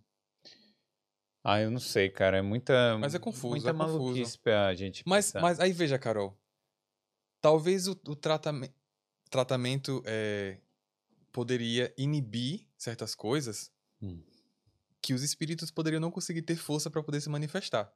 Tô dando uma situação. Sim. Porque eu acredito nessa questão espiritual, entendeu? Será que depois de 30 anos Hum. Porque o, a história do exorcista é real, do Pazuzu. Não, mas peraí. eu, tô do... falando, eu tô falando de, de, que, existem casos de exorcismo. Sim. Entendeu? Mas em relação a, a, a esse caso da Annelise, talvez remédios fortes poderiam fazer com que o corpo nem tivesse força para que o espírito se manifestasse. Entendi. Então ela estava tomando esses remédios, aí depois e a, quando a parar... família suspendeu. Aí o... No... Pode ser. Os espíritos, espírito... porque não era um, nem dois, nem três, eram sete. Eu não assisti. O que eu acho que. Aí eu já, aí já vejo, o que eu acho que é um exagero ser sete, mas eu acredito. Acredito. Em, eram sete espíritos. Que tem no, tanto no filme como na história real. Eu não vou assistir esse filme, não. É, eu me arrependi de ter assistido também. é. Tem mais outro caso sobrenatural aí, porque eu achei isso interessante. Cara, sobrenatural tem. Hum. Tem de reencarnação, que eu acredito. Sim. É uma criança Macaulay alguma coisa, ele começou a dizer como ele morreu, é, ter memórias da casa dele, dizer onde morava, é, e a família, a mãe levou pro médico, mas eu não lembro essa parte do médico, mas a mãe que tinha esse lado também espiritual deu um ponto, um voto de confiança e começaram a fazer a investigação de como era essa casa branca tal. Acho que ele falava informações do pai, isso é um caso antigo, por isso que eu não lembro, antigo no hum. meu canal. O pai era piloto, ele tinha uma visão de avião. É... Eu sei que eles conseguiram achar a casa que o menino achava que era. E esse menino, durante todo o percurso dentro da casa, esse menino se emocionou. Chorou. Sim. Aqui era o meu quarto. Ele sabia onde é que ficava o banheiro. Ele sabia algumas coisas. É, e depois ele começou a passar muito mal. E a mãe falou assim: Você quer ir embora? Ele falou: Quero. Não quero mais ficar aqui. É, e aí eles saíram. E tem essa parte em documentário porque tinha um professor é, que acreditava. Era professor de universidade, mas acreditava em em reencarnações e, faz, e fazia estudos de casos para poder determinar se aquilo era um caso espiritual mesmo, se era coisa da cabeça das pessoas. Então ele meio que ajudou a família a fazer essa viagem em troca de eles documentarem tudo. Por isso que existem algumas filmagens. Aí filmaram menino. tudo então, filmaram, na é, casa entrando, chorando, abraçando a mãe, é, saindo. É, e eu, nesse caso, eu acredito. Eu hum. acredito, eu acredito muito em reencarnação. Acredito. Então, eu Mas qual, qual era, qual era a circunstância mesmo do menino? Simplesmente ele falou, eu. Foi, ele foi aos ah. poucos crescendo conforme falava. Falava assim: eu morri dessa forma, eu tinha ah. tal irmã, eu tinha tal cachorro. Só que ele não falou de uma hora para outra, ele falava aos poucos, do nada. Sim. Conforme ele ia crescendo, ele ia passando, soltando mais informações. E aí eles e acharam. Ele era pequeno, acho que sete anos, quando eles foram nessa casa aí. E acharam aí. Cara, eu fiquei todo arrepiado aqui. eu tenho medo. Esses dias aqui, se sua latinha, tem alguém tava bebendo. Ah, sim. É, mas já dois casos sobrenaturais aqui. Aqui? Foi, a, foi a latinha e outro foi a lâmpada aqui. Deixa eu ver.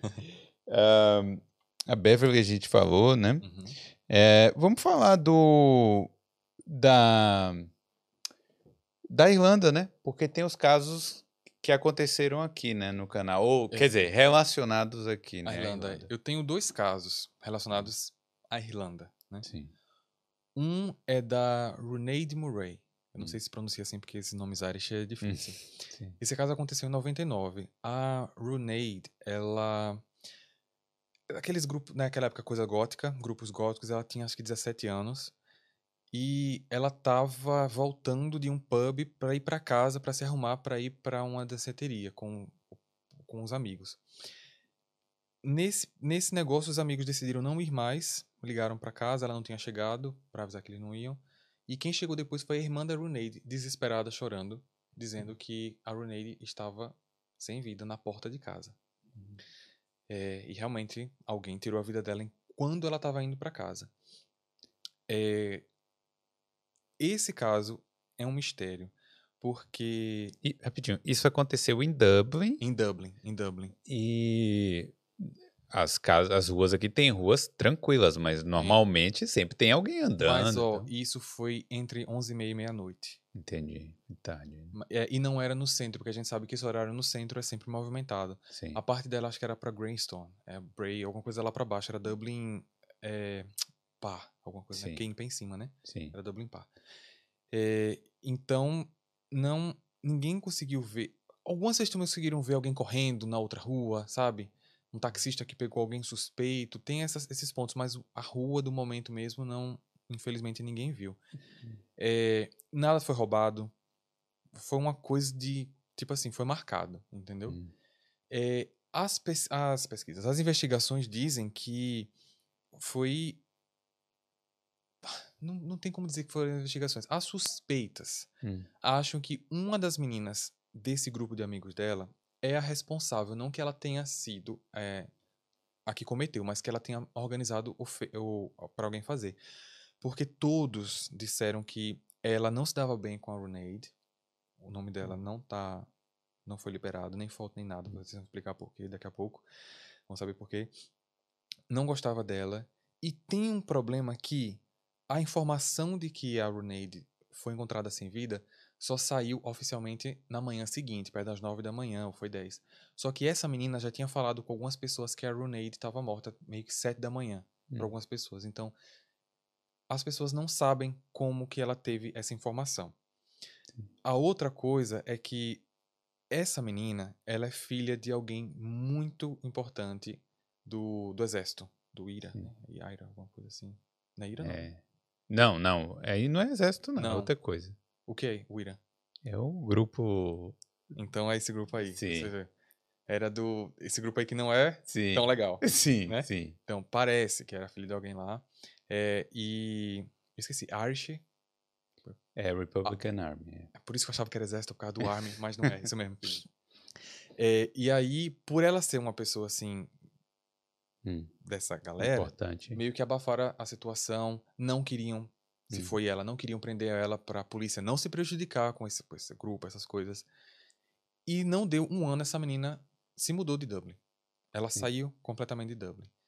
É, Aí vem outras coisas que mesmo a Roneide enterrada, todo ano aniversário da morte dela, é, vandalizam, vandalizavam, acho que já pararam, mas vandalizavam o túmulo, quebravam as pedras, jogavam areia, um monte de coisa Sério? vandalizavam coisas de provavelmente coisas de grupinhos Hum. que hoje já devem ter crescido e, E pararam. e já pararam, isso. né? Mas infelizmente o caso está sem solução até hoje em relação a quem tirou a vida dela. Você sabe como é que funciona esses casos aqui, se, se eles vão em algum momento reabrir essas investigações ou não? Não sei dizer. é, podem reabrir por insistência da família, se surgir alguma pista nova.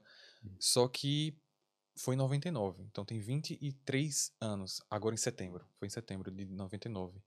Hum. Então eu acho difícil. Aí, é, Parece que a família ainda tem é, recompensa né, financeira para poder ver se alguém traz alguma informação do caso, Sim. mas até agora sem Eu, solução. eu fico imaginando que quando, pô, já é ruim o suficiente quando tem algum parente seu que, que morre por causa de um assassino, né? Uhum.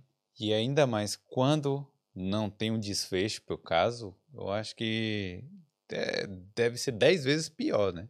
Porque pelo menos Porque quando tem tem- é. desfecho, a pessoa fica tran é, É, eu tranquila. não. entendo. Tem, a dor continua, Sim. mas o assunto foi resolvido. Infelizmente É. aconteceu, a pessoa vai pagar pelo crime.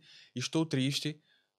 Ponto. Acabou. Só que quando você não encontra a pessoa, quando você não sabe quem que cometeu o crime, é pro resto da vida um- uma pergunta que não tem resposta. Uma E é uma dor. que vai aumentando, não, não diminui, se mantém pra sempre. Eu entendo o que você quer dizer. É muito É. complicado. E um caso desse aqui na Irlanda é tipo, pô, é aquele lugar muito mais seguro, igual a gente comentou antes, né? Então, um caso desse para acontecer aqui é uma raridade, e- Raridade, e, é. deve chocar a sociedade toda, né? Uhum. Uhum. E recentemente teve um caso também de, de assassinato aqui que chocou todo mundo, Qual né? foi? Conta aí. Foi o da mulher que saiu correndo lá, saiu para Ah, correr sim. e aí foi assassinado. Sim, na corrida. aí parece que prenderam um rapaz, depois soltaram ele, Sim. né? Eu não não lembro se foi. Não, eu... eu- lembro que teve uma prisão e soltou, soltura logo depois. Eu só não lembro se prenderam outra pessoa ou não, mas acho que foi no ano passado, não foi? Foi, ano ano, passado. foi ano passado, ou o início desse ano. Ano passado. Acho que É. foi ano passado. Foi um. É, sempre tem isso. O né? outro caso que eu falei que tem dois, é, o outro caso não foi na Irlanda, mas foi de uma irlandesa. É, essa menina, ela. Eu não sei o nome dela, cara, eu sou péssimo. Daniele. Hum. Daniele McClock. Pô, mas também você faz caso. Tem. Quantos casos tem no canal agora?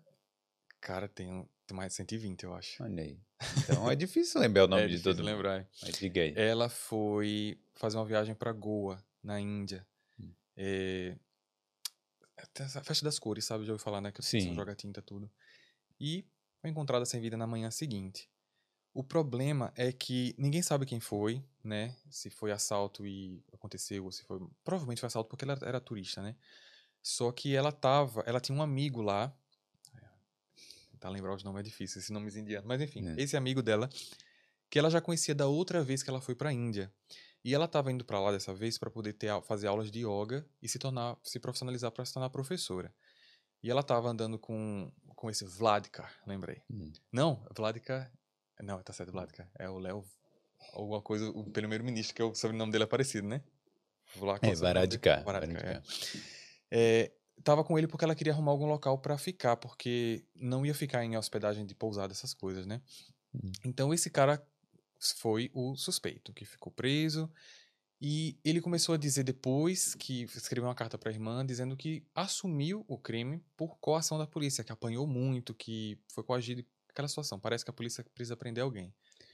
E É, assim, essa- eu, e a Índia também não tem um- uma boa uma fama de ter uma Exato, boa. Que é isso que eu ia falar. Exatamente em Goa, é, pelo que eu vi, existem quase 250 outros crimes sem solução de turistas que perderam a vida lá. É, o que quem estiver assistindo não pense que é o pior lugar do mundo, porque são 250 pessoas em 10 anos, 15 anos, sendo que entram mil pessoas por dia lá. Então, crimes acontecem em todos os lugares. É porque o meu canal fala de crime, então tô, tô fazendo esse filtro. É, e os casos são de turistas, homens, mulheres, adolescentes, e que a polícia diz que são mortes acidentais, como o da Daniele. É morte hum. acidental. Morte acidental, morte acidental, morre o assunto. Às vezes, não, como da Daniele, não. É, é, como o da outra menina, que era também da hum. britânica, família britânica, vou falar da, da, da, hum. minha dupla nacionalidade, que era britânica, ela foi é, encontrada sem vida, hum. afogada. Sim. Se eu não me engano, foi afogada no, no rio, assim, no raso. Sim. Como, né? Enfim, fica para lá. O problema da Daniela em relação à Irlanda foi o seguinte: a família estava pedindo ajuda, essa questão diplomática, né? E ela recebeu uma carta do Léo Varadkar. Varadkar dizendo que eles não poderiam ajudar porque a Daniele não era cidadã irlandesa. Porque quando ela entrou na, na, na Índia, ela apresentou o passaporte britânico, porque o pai dela é da Inglaterra, né? Então, ele, parece que a informação chegou para ele, claro que ele não pesquisou esse caso, a informação chegou para ele dessa hum. forma. Então ele falou que não podia ajudar, mas na carta oficial ele deu as instruções, os contatos que a família deveria entrar em contato com a, a Inglaterra. E a família respondeu dizendo que não, que ela é irlandesa, porque a mãe é irlandesa, ela tem, ela tem o, o a cidadania, só não entrou na Índia com passaporte, com passaporte irlandês e não fazia isso dela menos irlandesa.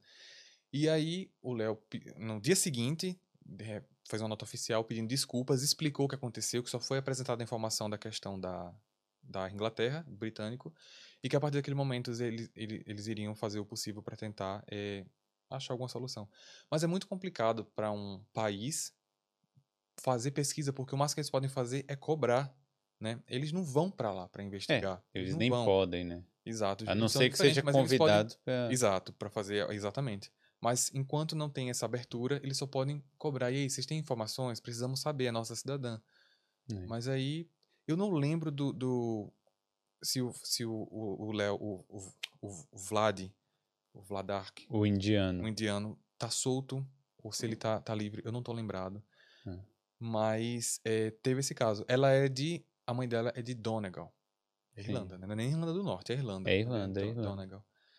Mas, é, cara, eu não é, eu acho que ele foi solto, porque existe um problema de não resolvido em relação ao crime. É.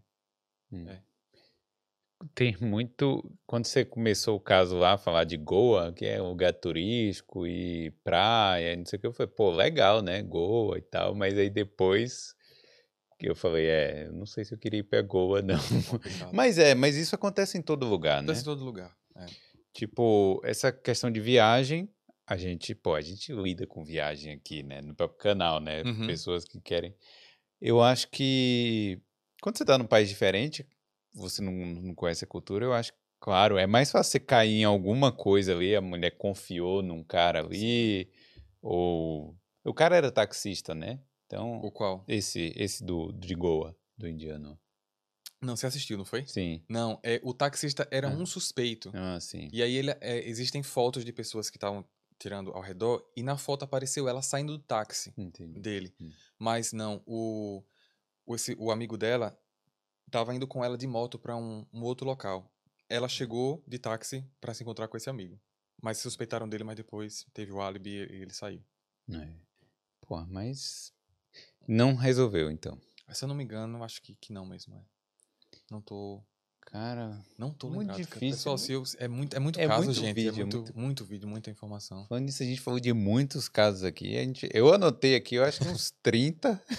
mas a gente não tem como falar. Não, é. Tem alguma última dúvida aí do chat pra gente ler aí? Alguma coisa, uma mensagem? A galera hoje tá tímida. Hum.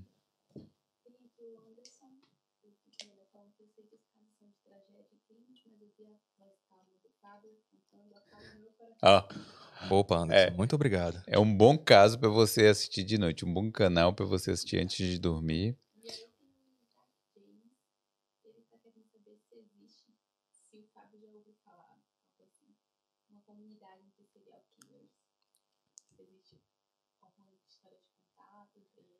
Então, um esse caso, então, esse caso do Israel Keys que eu vou lançar em dezembro, é um caso longo, por isso que eu acho que vão ser dois ou três episódios.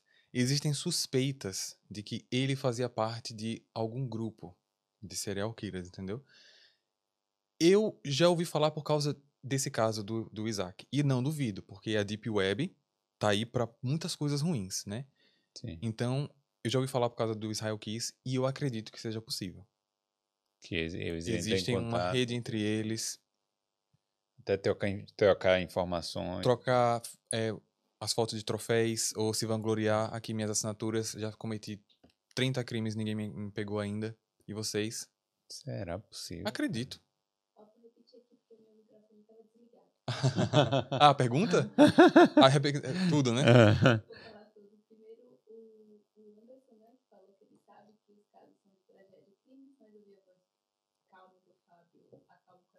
Hum, hum, hum. Obrigado, Anderson. É.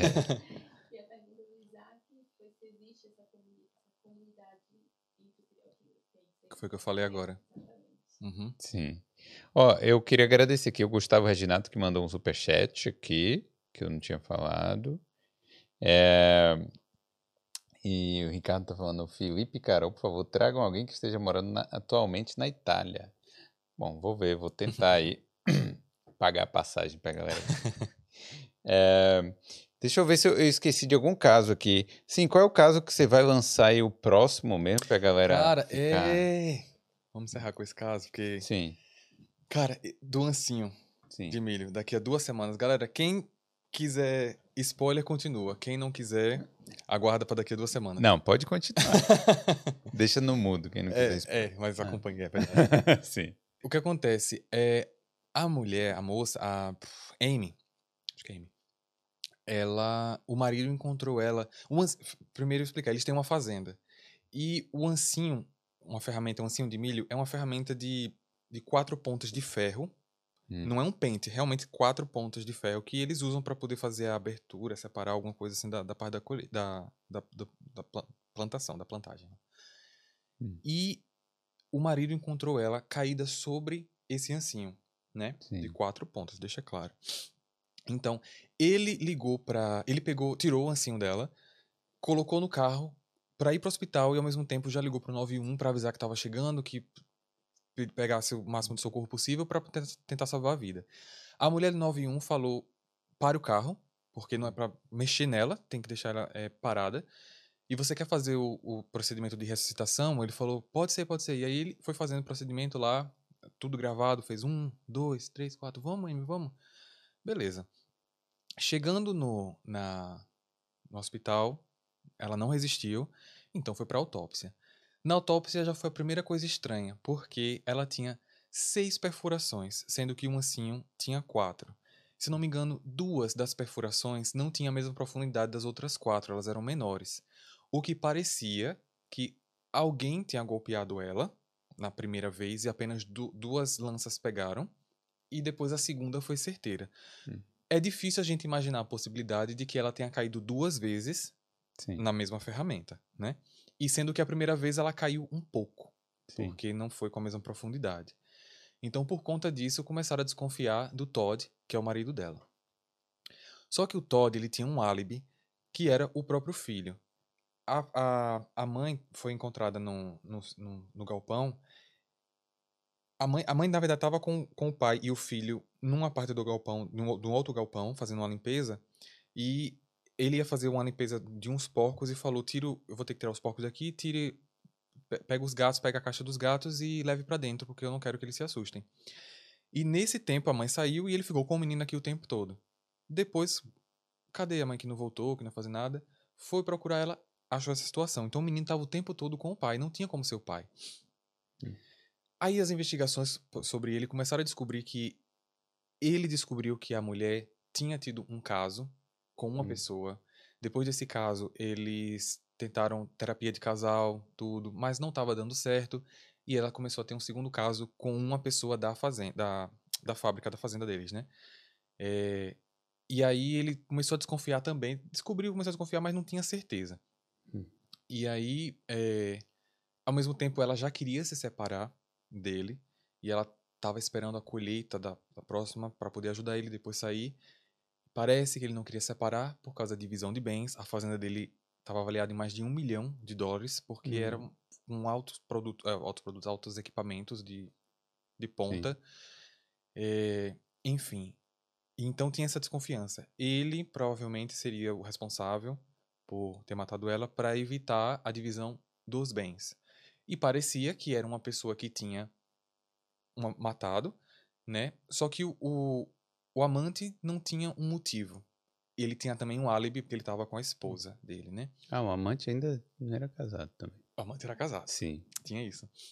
Ele tinha um álibi. E o pai que tinha um motivo, o Todd que tinha um motivo, o pai, né? O marido tinha um motivo, mas ele também tinha um álibi que era o filho. Hum. investigações depois também é, viram que o filho falou que o pai ficou ausente por uns 15 minutos em algum momento. Isso aí foi meio que percebido depois, não se sabe se foi pressão, coagido, mas enfim. O problema principal foi uma surpresa que aconteceu no dia do julgamento.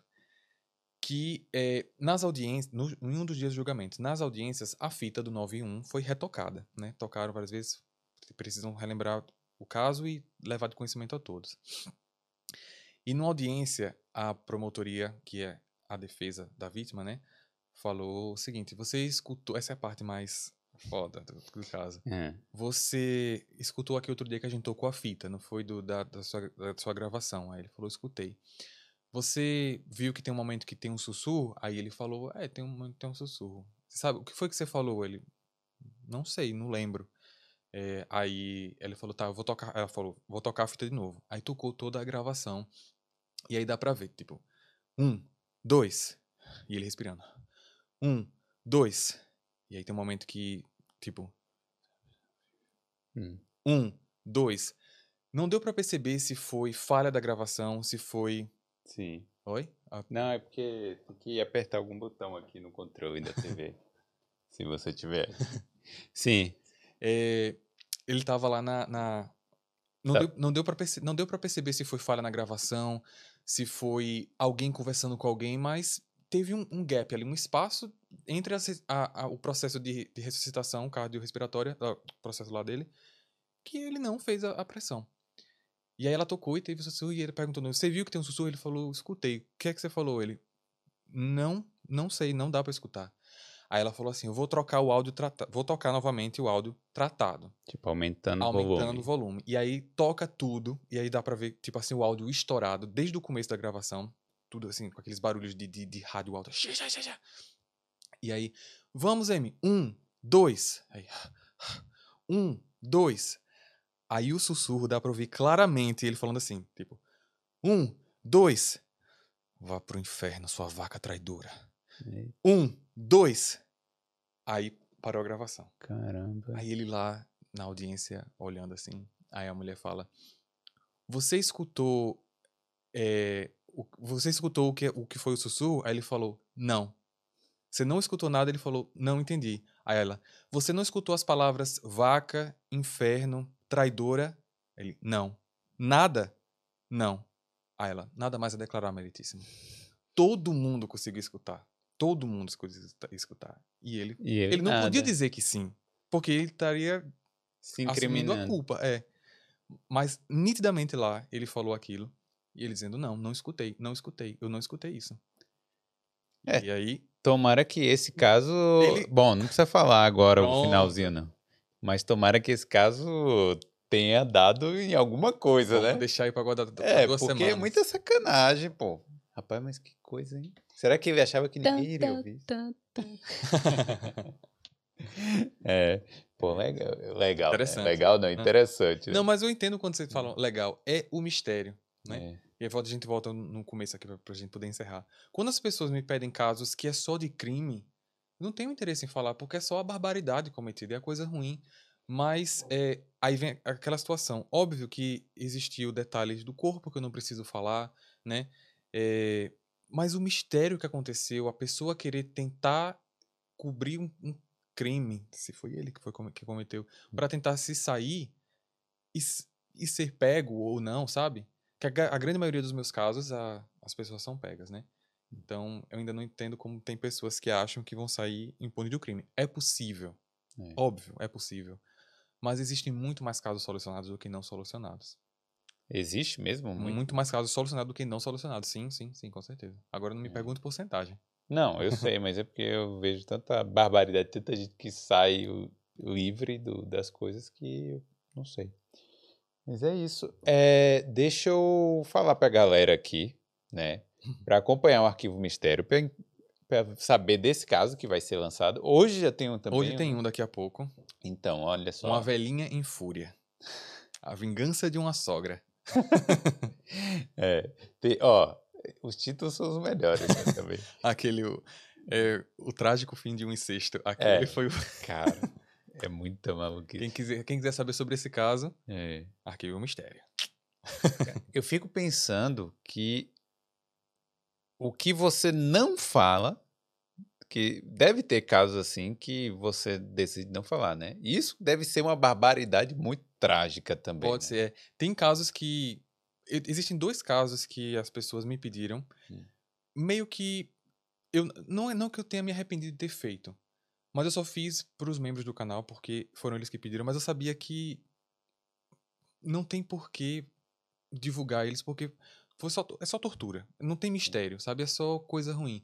Então tem casos que às vezes aparecem assim para mim que eu não tenho mais vontade de fazer. Fiz no começo, sabe? Eram membros do canal, estavam hum. querendo alguns casos específicos, mas hoje, hoje já posso dizer, eu não me sinto bem fazendo esse tipo de caso porque não tem mistério e é só tortura. Entendi. Não, não tem por que eu fazer isso, apresentar um caso desse, entendeu? É isso. É então é, você ainda serve de filtro também, também. para, né?